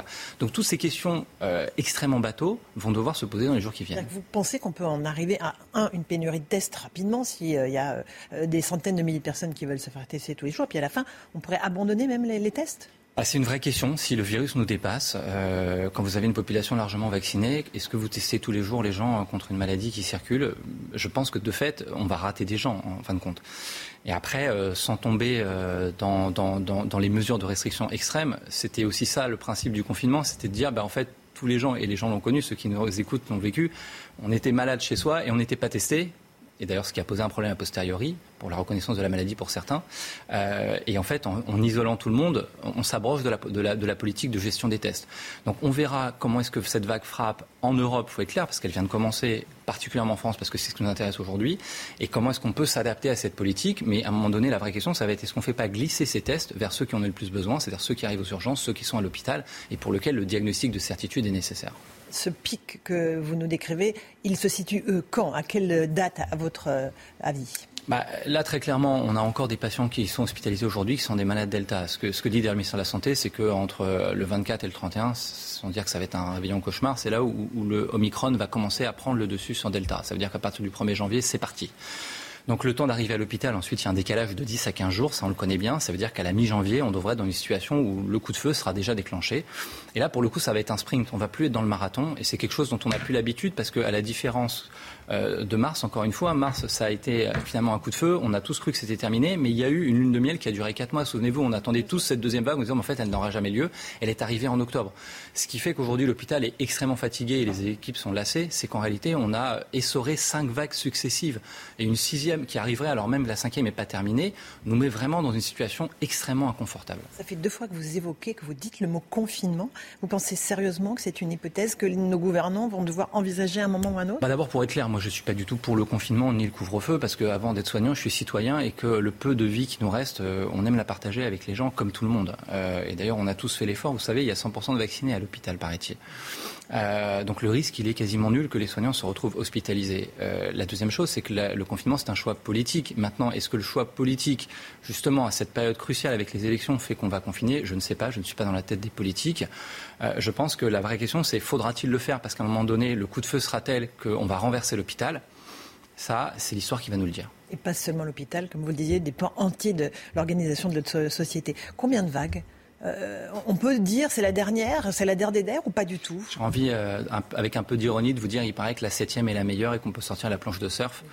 Euh, non, en réalité, si cette vague elle est si foudroyante, si c'est un véritable tsunami et surtout un tsunami de vaccinés, souvenez-vous, Laurence, on en avait parlé il n'y a pas si longtemps que ça. Moi, ça fait plusieurs mois que je dis qu'un des scénarios possibles, c'est que le virus contamine des gens vaccinés et qu'on arrive à cette fameuse double immunité. On oppose la vaccination à l'immunité naturelle. C'est pas vrai, c'est la double immunité. Vous êtes vacciné, vous attrapez le virus, vous avez, le double effet qui coule, vous avez l'immunité naturelle du vacciné. Et vous avez une immunité d'ailleurs qui est plus forte. Est-ce que c'est ça qui va se passer avec Omicron? On peut le souhaiter au bout du compte. Et on verra ce qui se passe. C'est en quelque sorte ce qui s'est passé euh, en immunité naturelle avec des milliers de morts malheureusement en Inde, où on a l'impression que l'épidémie ne repart pas. Encore une fois, je crois qu'il ne faut, jamais rien prédire avec ce virus, mais peut-être qu'au bout du bout, on pourra se féliciter de quelque chose si on a réussi à suffisamment protéger la population. Encore une fois, j'insiste, le but, c'est pas de se contaminer, c'est de faire en sorte qu'on soit tous protégés pour statistiquement ne pas finir à l'hôpital. Et aujourd'hui, c'est ce que nous promet cette troisième dose troisième dose appelle la quatrième, qui a déjà commencé en Israël, puis, puis la cinquième. On va se faire vacciner comme ça tous les quatre mois, cinq mois, en permanence bah, Encore une fois, d'abord, je pense que là, pour le coup, il faut vraiment tirer les conclusions de cette vague d'Omicron. Si à l'issue de cette vague d'Omicron, vous avez 90% de la population qui est contaminée, euh, on va se poser la question de quand est-ce qu'on fait un rappel, et encore plus un rappel Omicron. Euh, de fait, la question ensuite, ça va être admettons, dans un scénario optimiste, la vague se passe, contre toute attente, l'hôpital n'est pas submergé, on gère et tout le monde est immunisé, vacciné et il y a une période d'accalmie. Ensuite, on va arriver sur l'automne. Et je pense que c'est à ce moment-là qu'il faudra se poser la question de switcher, de, dériver vers une vaccination des plus fragiles, des plus vulnérables annuelle, comme ce qu'on fait pour la grippe. En réalité, ce Covid, on le voit bien, tout le monde le sent. C'est la grippe du 21e siècle et c'est peut-être ça qui nous attend, je l'espère, en 2022. Et avec des vaccins qui s'adaptent à chaque fois. Bien euh, sûr, il y a d'autres vaccins d'ailleurs qui vont arriver, Novavax, des vaccinations antigéniques euh, à protéines recombinantes qui aussi nous permettraient peut-être d'avoir une immunité plus durable. Tout ceci, l'histoire, on l'écrit en marchant. Mais euh, il faut être patient et espérer que 2022 nous apporte les clés de la solution du contrôle de cette épidémie. Un mot sur les non-vaccinés. Ils sont 10% euh, de la population, plus de la moitié aujourd'hui des gens qui sont à l'hôpital. Ils sont vraiment à, haut risque aujourd'hui? Ah ben, Très clairement, je vais vous donner un chiffre. Le taux d'incidence de mémoire, c'est 8,9 euh, pour les vaccinés et double vaccinés, je ne parle même pas des triples. Et c'est 93, c'est-à-dire 10 fois plus pour ceux qui ne sont pas vaccinés. Donc en proportion, ils sont beaucoup moins dans la population. Donc parfois, on peut avoir l'impression qu'il y a plus de vaccinés avec des maladies générales dans mon service, d'abord, c'est pas du tout ce que j'observe. Et encore une fois, ils ont dix fois plus de risques. Donc oui, individuellement, eux prennent un risque. Je me suis déjà exprimé sur ce sujet. Ce qui est étonnant, c'est que ce sont toujours les mêmes qui arrivent à l'hôpital et qui vous tiennent la dragée haute et qui vous expliquent en fait, moi, j'ai pas de risque, cette maladie, elle n'existe pas. Et lorsqu'ils sont à l'hôpital, il n'y a pas de mea culpa. Mais on soignera tout le monde. La vraie question, c'est comment est-ce qu'on va faire pour euh, pousser les murs si à un moment donné, il n'y a plus de lit Et puis, je crois qu'il ne faut pas perdre de vue aussi, souvent on est très concentré, très focalisé sur la France. D'abord, ce n'est pas une maladie française, on le voit d'abord dans l'Europe, bien au-delà.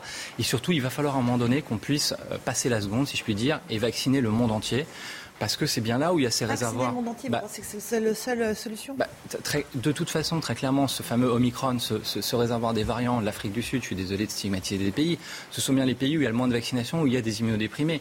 Donc il faut aussi qu'on arrête de penser égoïstement à la France, à ces pays riches dans le top 10. Il faut qu'on puisse aussi apporter une prévention et un contrôle de la pandémie dans les pays qui, eux, n'ont pas expérimenté ce qu'on a vécu. Et encore une fois, c'est bien la vaccination qui protégera dans ces pays de faire des formes graves hospitalisées.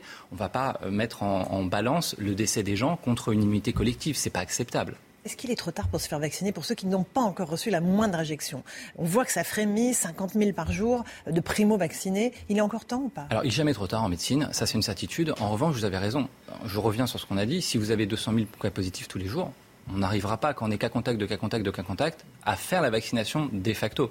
D'ailleurs, normalement, dans les bons centres, on vous dit si vous êtes cas contact, ben non, attendez d'avoir votre PCR. Donc on risque de se retrouver l'arroseur arrosé dans des situations où on va vouloir vacciner les gens. Et en fait, on ne pourra pas à cause de ça. Et pourquoi, je le rappelle, c'est que la vaccination n'est pas un traitement d'un pic épidémique. La vaccination, elle arrive en amont. Et c'est bien pour ça qu'en novembre dernier, lorsqu'on en parlait, je disais il faut aller très vite parce que si un scénario arrive en fin d'année d'une reprise épidémique, eh bien, on aura été trop tard. Aujourd'hui, on peut se féliciter d'avoir déjà fait 20 millions, mais 20 millions, c'est insuffisant pour protéger l'ensemble des Français. Un mot de la vaccination des enfants. Vous avez été sceptique la dernière fois que vous étiez sur ce plateau. Vous êtes toujours sur la même ligne Oui, encore une fois, je n'ai pas de problème avec la vaccination des enfants, mais on le voit bien. Regardez, elle n'a même pas commencé, qu'on est déjà dans cette sixième vague. Donc c'est pas ça qui va apporter la réponse de la sixième vague. Et donc on a le temps de réfléchir et de ne pas mettre la pression supplémentaire sur les enfants et sur les parents qui hésitent. Je pense que la priorité, c'est que s'ils hésitent, c'est de ne pas hésiter à eux-mêmes se vacciner. Et le pass vaccinal, solution, pas solution? Ça servira à rien quand on sera submergé? Bah, vous avez compris, je pense que ça, ça, ça, probablement que ça arrive un petit peu trop tard. Encore une fois, toutes les mesures qui sont dans l'incitation très forte, elles sont nécessaires, mais est-ce que le virus ne va pas nous dépasser une énième fois C'est ça la réalité de, ce qui se passe actuellement, et j'en ai peur que malheureusement, le temps que ces mesures s'appliquent, euh, le virus sera déjà bien, bien implémenté sur le territoire et les malades à l'hôpital déjà. Cas, merci à vous, merci à tous les soignants qui vont euh, se dévouer pendant toutes ces périodes de fin d'année, euh, Noël, euh, jour de l'an y compris, euh, d'être ainsi mobilisés pour euh, soigner le maximum de gens. En tout cas, je tiens à dire, moi je serai là, je serai là ce week-end à l'hôpital pour les soigner et on laissera tomber personne. Mais simplement, il faut aussi que les gens nous aident et qu'ils se protègent. Merci beaucoup, docteur euh, Davido, d'être venu ce matin. Bon courage à Merci vous. beaucoup. Merci à tous les soignants. Je vous souhaite de très bonnes fêtes de fin d'année. On se retrouve le 3 janvier. Et tout de suite, c'est Romain Desarbres pour la suite de la matinale. Bon Noël, Romain. C'est News, il est 8h30. Merci à vous, Laurence. Très joyeux Noël à vous, euh, bien sûr, et, à vous tous euh, qui nous regardez. Merci, Laurence, et merci à votre invité, le docteur Benjamin euh, Davido. Les lieux de culte chrétiens sous haute surveillance à l'approche des fêtes. Le ministre de l'Intérieur demande une vigilance particulière. Sandra Buisson est avec nous sur ce plateau. À tout de suite, Sandra. Éric Zemmour en déplacement à Abidjan, en Côte d'Ivoire, aux côtés des forces armées françaises. Il a publié plusieurs photos sur son compte Twitter avec des militaires. Une publicité qui a agacé le ministère des Armées. On va en parler avec vous, Gauthier Lebret, et vous nous montrerez également des images exclusives du message de Noël d'Éric Zemmour. Et puis, après le fromage, ce soir au réveillon, vous aurez peut-être envie d'une note sucrée. Hein c'est comme ça que ça se passe, le, le réveillon de Noël. Eh ben, on va vous mettre l'eau à la bouche et peut-être vous donner des, des, idées. On sera avec un grand chef pâtissier, Jérémy Delval, du traiteur d'Aloyau, qui va nous présenter ses bûches. Voilà, dans un instant. Record du nombre de tests en France. 6 200 000 personnes se sont fait tester la semaine dernière. À l'approche de Noël, beaucoup d'entre vous ne veulent prendre aucun risque, Chana. Hein oui, ils préfèrent se faire tester avant de retrouver leurs proches. Reportage dans la commune de Velot, euh, dans les Bouches du Rhône, signé Stéphanie Rouquier. Quelques heures avant le réveillon de Noël, le village de Velot propose à ses administrés de se faire tester. Les candidats défilent. Pour moi, c'est un devoir national hein, de, de, de, protéger à la fois sa famille euh, et puis bah, l'ensemble, euh, l'ensemble de ses proches. Euh. L'époque est tellement anxiogène que tous les moyens sont bons pour nous rassurer. Hein. La question qui se pose, c'est de se dire, euh, ben, si je suis positif, qu'est-ce que je dois faire? Est-ce que je dois tout annuler? Comment je dois procéder? Donc je pense que oui, effectivement, aujourd'hui, il faut une certaine dose de courage euh, pour venir se faire tester. Moi, oui, je le fais, oui, je le fais même doublement. Parce que moi, en plus, j'ai des enfants qui sont très stressés là-dessus. Un courage dont Antonio fait également preuve. On fait le test. Mon épouse va venir cet après-midi aussi faire son test aussi. C'est pas vraiment joyeux, pas comme, euh, comme d'habitude. D'habitude, c'est comment chez vous, Noël? C'est vraiment la fête. On, nous sommes 20. à peu près. Et là, on est vraiment 8. C'est vraiment petit. C'est triste pour tout le monde. Bonjour, monsieur, ça va? Oui. Vous me faites un peu pleurer. Ici, plus de 200 personnes sont venues se faire dépister. Les autorités de santé rappellent que les tests antigéniques n'exemptent pas de gestes barrières. Les faux négatifs ne sont pas rares.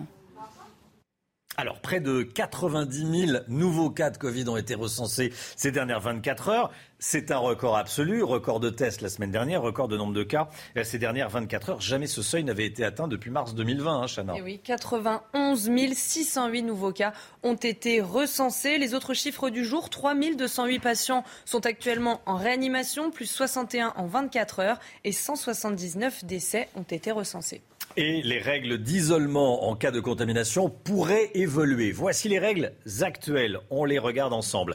10 jours d'isolement si vous êtes positif, 7 jours si vous êtes non vacciné et cas contact, 7 jours si vous êtes vacciné et cas contact d'une personne positive à Omicron et 17 jours si vous êtes non vacciné et cas contact d'un membre de votre foyer infecté par Omicron. Est-ce que ces règles doivent changer? Est-ce que ces règles vont changer? Écoutez la, la réponse d'Olivier Véran, le ministre de la Santé. Lorsque le variant Omicron est apparu, on a mis en place des mesures draconiennes d'isolement, de contact tracing, de séquençage systématique pour pouvoir empêcher ce variant de rentrer sur le territoire.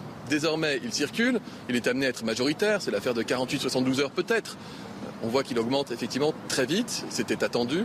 Donc on peut sans doute, on peut certainement même commencer à modifier, comme nous l'avions fait avec d'autres variants, les conditions d'isolement pour les cas contacts. J'ai demandé au conseil scientifique, j'ai demandé toute l'expertise nécessaire pour que nous puissions, au plus tard, en tout début de semaine à venir, déterminer quelles seront les nouvelles modalités d'isolement, à savoir est-ce qu'on traite le variant Omicron comme nous avions traité le variant Delta. Nous constatons chez certains voisins qu'une part non négligeable de la population active se retrouve cas contact ou positive au virus même sans symptômes, au même moment. Et évidemment, nous devons éviter tout phénomène de paralysie dans le pays, vous l'aurez bien compris. C'est pour ça qu'il y a des cellules d'anticipation à tous les niveaux. J'en ai une au niveau sanitaire, au niveau de l'éducation, au niveau des transports, au niveau de l'économie, etc. Les règles évolueront probablement. Je ne peux pas vous donner encore avec certitude la façon, le nombre de jours d'isolement qui seront recueillis euh, désormais, mais ça va évoluer évidemment. C'est News, il est 8h35. Les lieux de culte chrétiens seront sous haute surveillance ce soir et demain. À l'approche des fêtes, évidemment, euh, il faut euh, vérifier, il faut renforcer la sécurité et c'est ce que souhaite le ministre de l'Intérieur qui a demandé aux forces de l'ordre d'être particulièrement vigilants. Sandra Buisson, service police-justice de, de CNews, avec nous sur le plateau. Sandra, quelles sont vos informations? Quel est le dispositif prévu? Alors, il a été euh, renforcé. L'annonce a été faite euh, par Gérald Darmanin. Il a envoyé un télégramme la semaine dernière au, préfet pour demander euh, d'abord une présence systématique des policiers et gendarmes devant les lieux de culte chrétiens aujourd'hui et demain, et particulièrement au moment des messes. Cela inclut la présence statique, mais aussi des patrouilles dynamiques. Donc, il y a la protection des lieux de culte. Il y a aussi la sécurisation des lieux de grands rassemblements de population. Le ministre de l'Intérieur exige une présence visible et dissuasive des forces de sécurité sur, par exemple, les marchés de Noël ou les centres commerciaux. Euh, pour assurer cette mission, les préfets auront la possibilité euh, de, s'octroyer l'appui euh, de la mission Sentinelle et aussi des polices municipales. Vous le savez, le niveau de menaces terroristes reste élevé depuis des mois et les fêtes de Noël sont une cible symbolique prisée. Fin novembre, on le rappelle, deux individus ont été arrêtés en Ile-de-France. Ils projetaient de s'attaquer à l'arme blanche à des passants dans des lieux très fréquentés, dans des centres commerciaux, des universités ou simplement euh, dans la rue. Merci beaucoup Sandra. Euh, messe de Noël, il y en aura un peu partout euh, en France. évidemment, ce soir, il y aura la messe de Noël de l'église Saint-Georges à Trappes dans les Yvelines qui sera diffusée sur CNews à partir de 21h. Le lieu de culte se prépare évidemment. On y est allé. Reportage de Simon Guillain et de Charles Baget. Regardez. L'église catholique Saint-Georges rassemble des paroissiens de 45 origines différentes. nationalité congolaise, la nationalité euh, euh, malgache, antillaise, euh, caverdienne et, tamoul. Moi, c'est ma famille ici. Ici, vraiment, c'est ma famille. Une ville de 33 000 habitants où plus de 65% de la population vit dans un HLM. Pour ces paroissiens, la fraternité se vit au quotidien. Il y a des, musulmans euh, qui, dans mon quartier, c'est leur fête de l'Aïd, je leur souhaite bonne fête, et ils vont me dire aussi bonne fête. Euh. Il y a beaucoup de communautarisme, enfin c'est ce qui se dit. Moi, quand je, vivant à Trappes depuis plus de 20 ans, je ne l'ai pas vraiment ressenti. Si depuis plusieurs années, la ville souffre d'une image négative, le curé de Trappes, lui, reste très optimiste. Les chrétiens sont certes probablement minoritaires dans cette, dans cette ville. Ils ne sont pas menacés. Nous vivons vraiment dans, la paix. Et surtout, nous sommes très engagés pour que cette ville aille de, mieux en mieux, pour que des liens de, de paix, d'amitié se construisent avec d'autres croyants. À la veille de Noël, petits et grands sont dans l'impatience de célébrer la naissance de l'enfant Jésus. Voilà, et vous pourrez suivre cette messe en direct sur CNews, messe de Noël, donc depuis l'église Saint-Georges à Trappes dans les Yvelines, à partir de 21h en direct sur CNews, messe de Noël, 21h. Cette information qu'on vous donne ce matin, Marine Le Pen a déposé plainte contre X. Des voitures auraient été dégradées, des injures proférées devant euh, la porte de son domicile dans les Yvelines. Et parmi les injures, on trouve des inscriptions pro Éric Zemmour. Éric Zemmour, qui était en déplacement à Abidjan, en Côte d'Ivoire, aux côtés euh, des forces militaires françaises. Le candidat Reconquête a publié des photos sur Twitter. Gauthier Lebret, on va revenir sur cette visite avec vous. Mais avant cela, vous avez des informations sur la façon avec laquelle Éric Zemmour va présenter ses vœux aux Français des informations et même un extrait, euh, Romain. Alors Éric Zemmour eh bien, a tourné cette vidéo de vœux lors de son dernier déplacement en Alsace, une vidéo qui dure près de 6 minutes où il est question de chrétienté et des racines chrétiennes de la France. Je vous propose donc de, de découvrir un extrait. Ce soir, les chrétiens fêtent la naissance de Jésus, mais les autres tous les autres en France peuvent également fêter Noël. C'est à cela que servent les sapins, les cadeaux, les baisers et les sourires émerveillés des enfants. Mon nom vient du fond des âges et signifie en berbère l'olivier, l'arbre de la paix. Ce soir, je vous souhaite à tous de trouver la paix.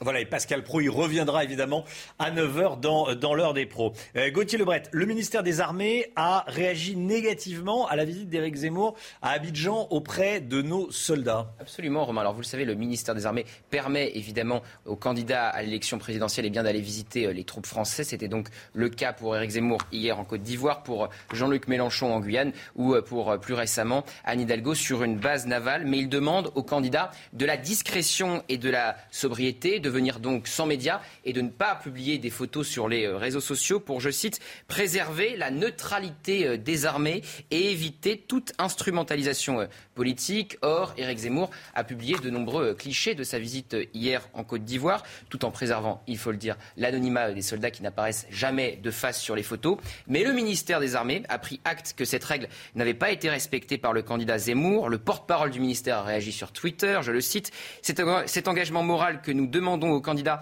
à la présidentielle n'a pas été tenu. Nous le regrettons. Fin de citation. Et dans les couloirs du ministère, on dit qu'Éric Zemmour aura du mal à organiser une seconde visite, Romain. Merci Gauthier.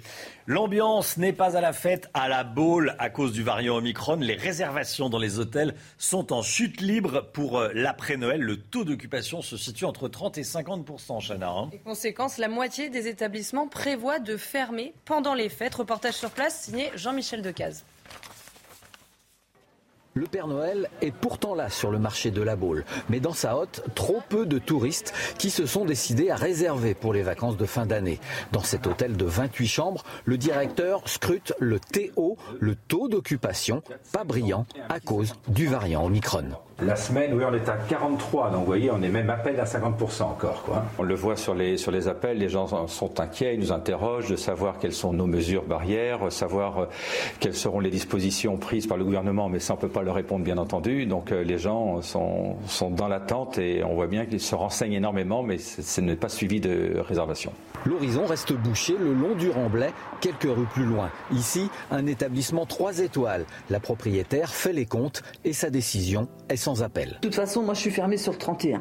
que vous, habituellement, vous êtes ouvert le 31 Ah oui, je suis ouvert et en général, je suis complet euh, sur euh, le 31 tous les ans. Le personnel, j'y va, va profiter de son 31 et puis moi aussi. Avec seulement 30% de chambres réservées, c'est la première fois depuis 15 ans que l'hôtel de Mirailluette restera fermé à la Saint-Sylvestre.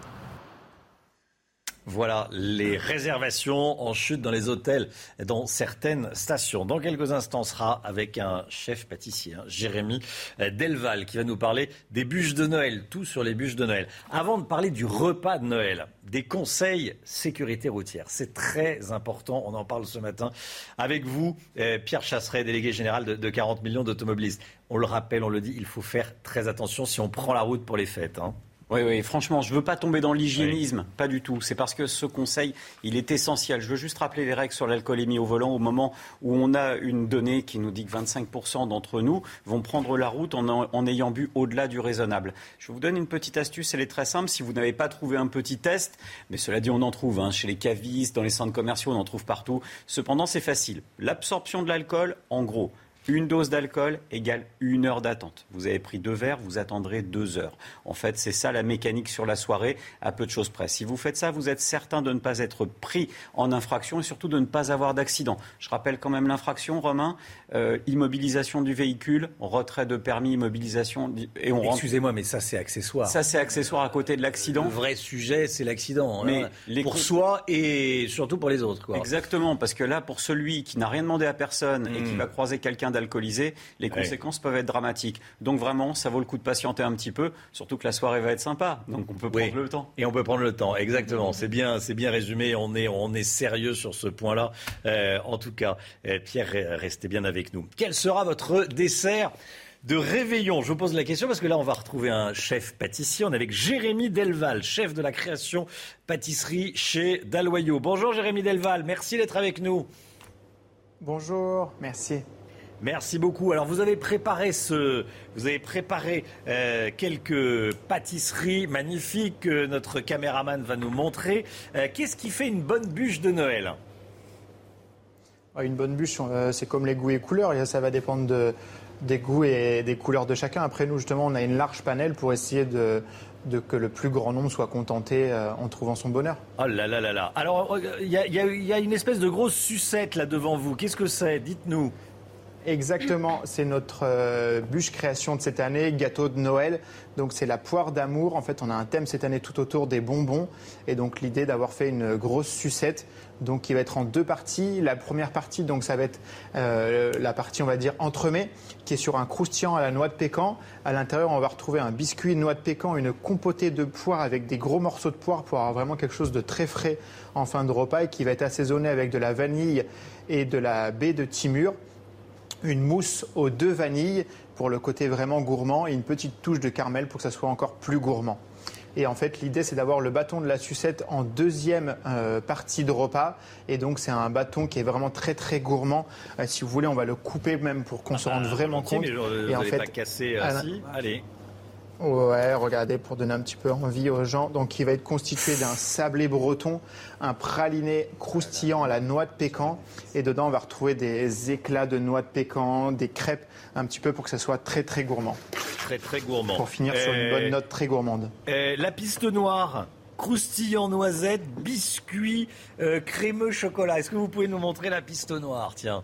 Et c'est celle-ci, donc là c'est une bûche vraiment tout autour du chocolat, donc on va être sur un chocolat au lait, euh, République dominicaine 41%, un chocolat noir 61% du Brésil, vraiment des chocolats avec des belles typicités et vraiment quelque chose de très gourmand et pour les amateurs de chocolat. Ça, c'est magnifique. Alors, le, secret du, dessert, euh, je ne sais pas vous qui, nous écoutez, vous autour de, la table, c'est quand même, faut pas que ce soit trop lourd, parce que souvent, on a eu un apéritif assez consistant, une entrée assez consistante, un plat riche, euh, on arrive du fromage, on arrive au dessert parfois, passez-moi l'expression, mais il n'y a plus de place. Donc, quel est le secret pour avoir, ce qui n'est pas très élégant, mais bon, au moins on comprend.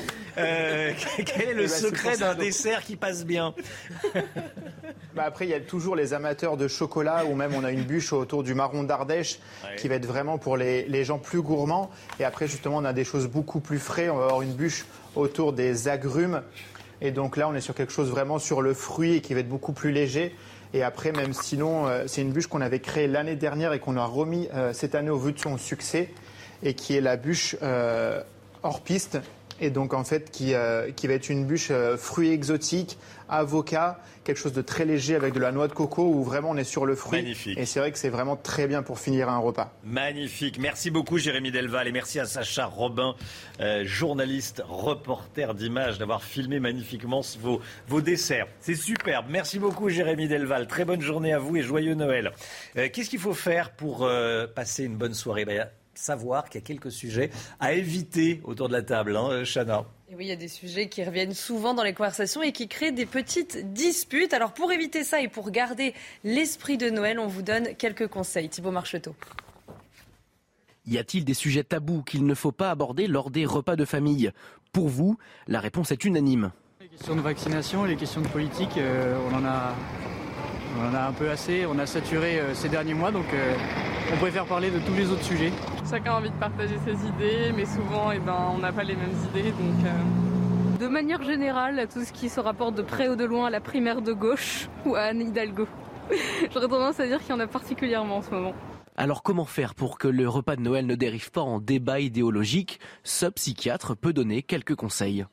Le premier conseil, c'est peut-être de ne pas mettre la barre trop haut, notamment quand on reçoit. On fait pour le mieux, c'est quelque chose qui doit être convivial, qui doit faire plaisir à tout le monde, mais on n'est pas là dans un jury euh, culinaire où chacun doit donner la note à un tel ou un tel. Et puis de déminer un petit peu le terrain en évitant, euh, les, euh, dans la mesure du possible, les sujets qui fâchent, voire en annonçant dès le début, ah, ce soir, c'est pas, euh, c'est pas Covid, ou ce soir, c'est pas politique. Et les gens sont d'accord en général pour respecter les règles, au moins au début en tout cas.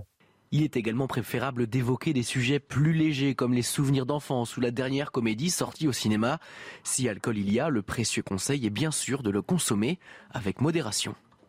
Voilà, consommer de l'alcool avec modération. C'est vrai qu'au début, on fait un petit peu attention, on ne parle pas des, des sujets qui fâchent. Et puis, on peut arriver un peu en fin de repas à parler de, de, de politique. Vous faites attention euh, autour de la table à éviter les sujets potentiellement explosifs, Gauthier, Le Bret c'est toujours explosif. Et vous avez raison, Romain. Plus les verres passent et plus euh, on arrive au sujet qui fâche. À se dire, tiens, euh, lui, euh, je l'ai dans le collimateur. Éric de Ritmaten, vous faites attention, vous ou pas? Bah là, on, non, parce qu'on est à peu près d'accord sur euh, la plupart des sujets. Non, je Ah, dis- ça, c'est la solution, Non, le- le- le point-. Là où ça se peut se passer mal, c'est si vous avez en face de vous quelqu'un qui n'aime pas le foie gras, etc. Alors là, ça peut casser un peu l'ambiance. Ça peut casser Non, l'ambiance. merci, j'en prends pas. Ah bon? Ah bon, oui, oui, effectivement, effectivement. Allez, 8h49. Merci beaucoup d'avoir démarré votre journée de, de, de vendredi 24 décembre avec nous sur CNews. Ce soir, c'est le réveillon de Noël. Très joyeux Noël euh, à vous tous. On se retrouve à la rentrée. Euh, bien sûr, la semaine prochaine, vous serez avec Olivier Benkemoun euh, pour la, pour la matinale. Et on se retrouvera avec Chana Lousteau, Gauthier Lebret, Pierre Chasseret, Éric de Ritmaten et toute l'équipe de la matinale. When you make decisions for your company, you look for the no-brainers. And if you have a lot of mailing to do, stamps.com is the ultimate no-brainer. It streamlines your processes to make your business more efficient, which makes you less busy. Mail checks, invoices, legal documents, and everything you need to keep your business running with stamps.com. Seamlessly connect with every major marketplace and shopping cart. Schedule package pickups and see your cheapest and fastest shipping options from different carriers with rates up to 89% off USPS and UPS rates. And with the stamps.com mobile app, you can take care of mailing and shipping wherever you are. Make the same no-brainer decision as over 1 million other businesses with stamps.com. Sign up with code program for a 4-week trial plus free postage and a free digital scale. No long-term commitments or contracts. That's stamps.com. Code program.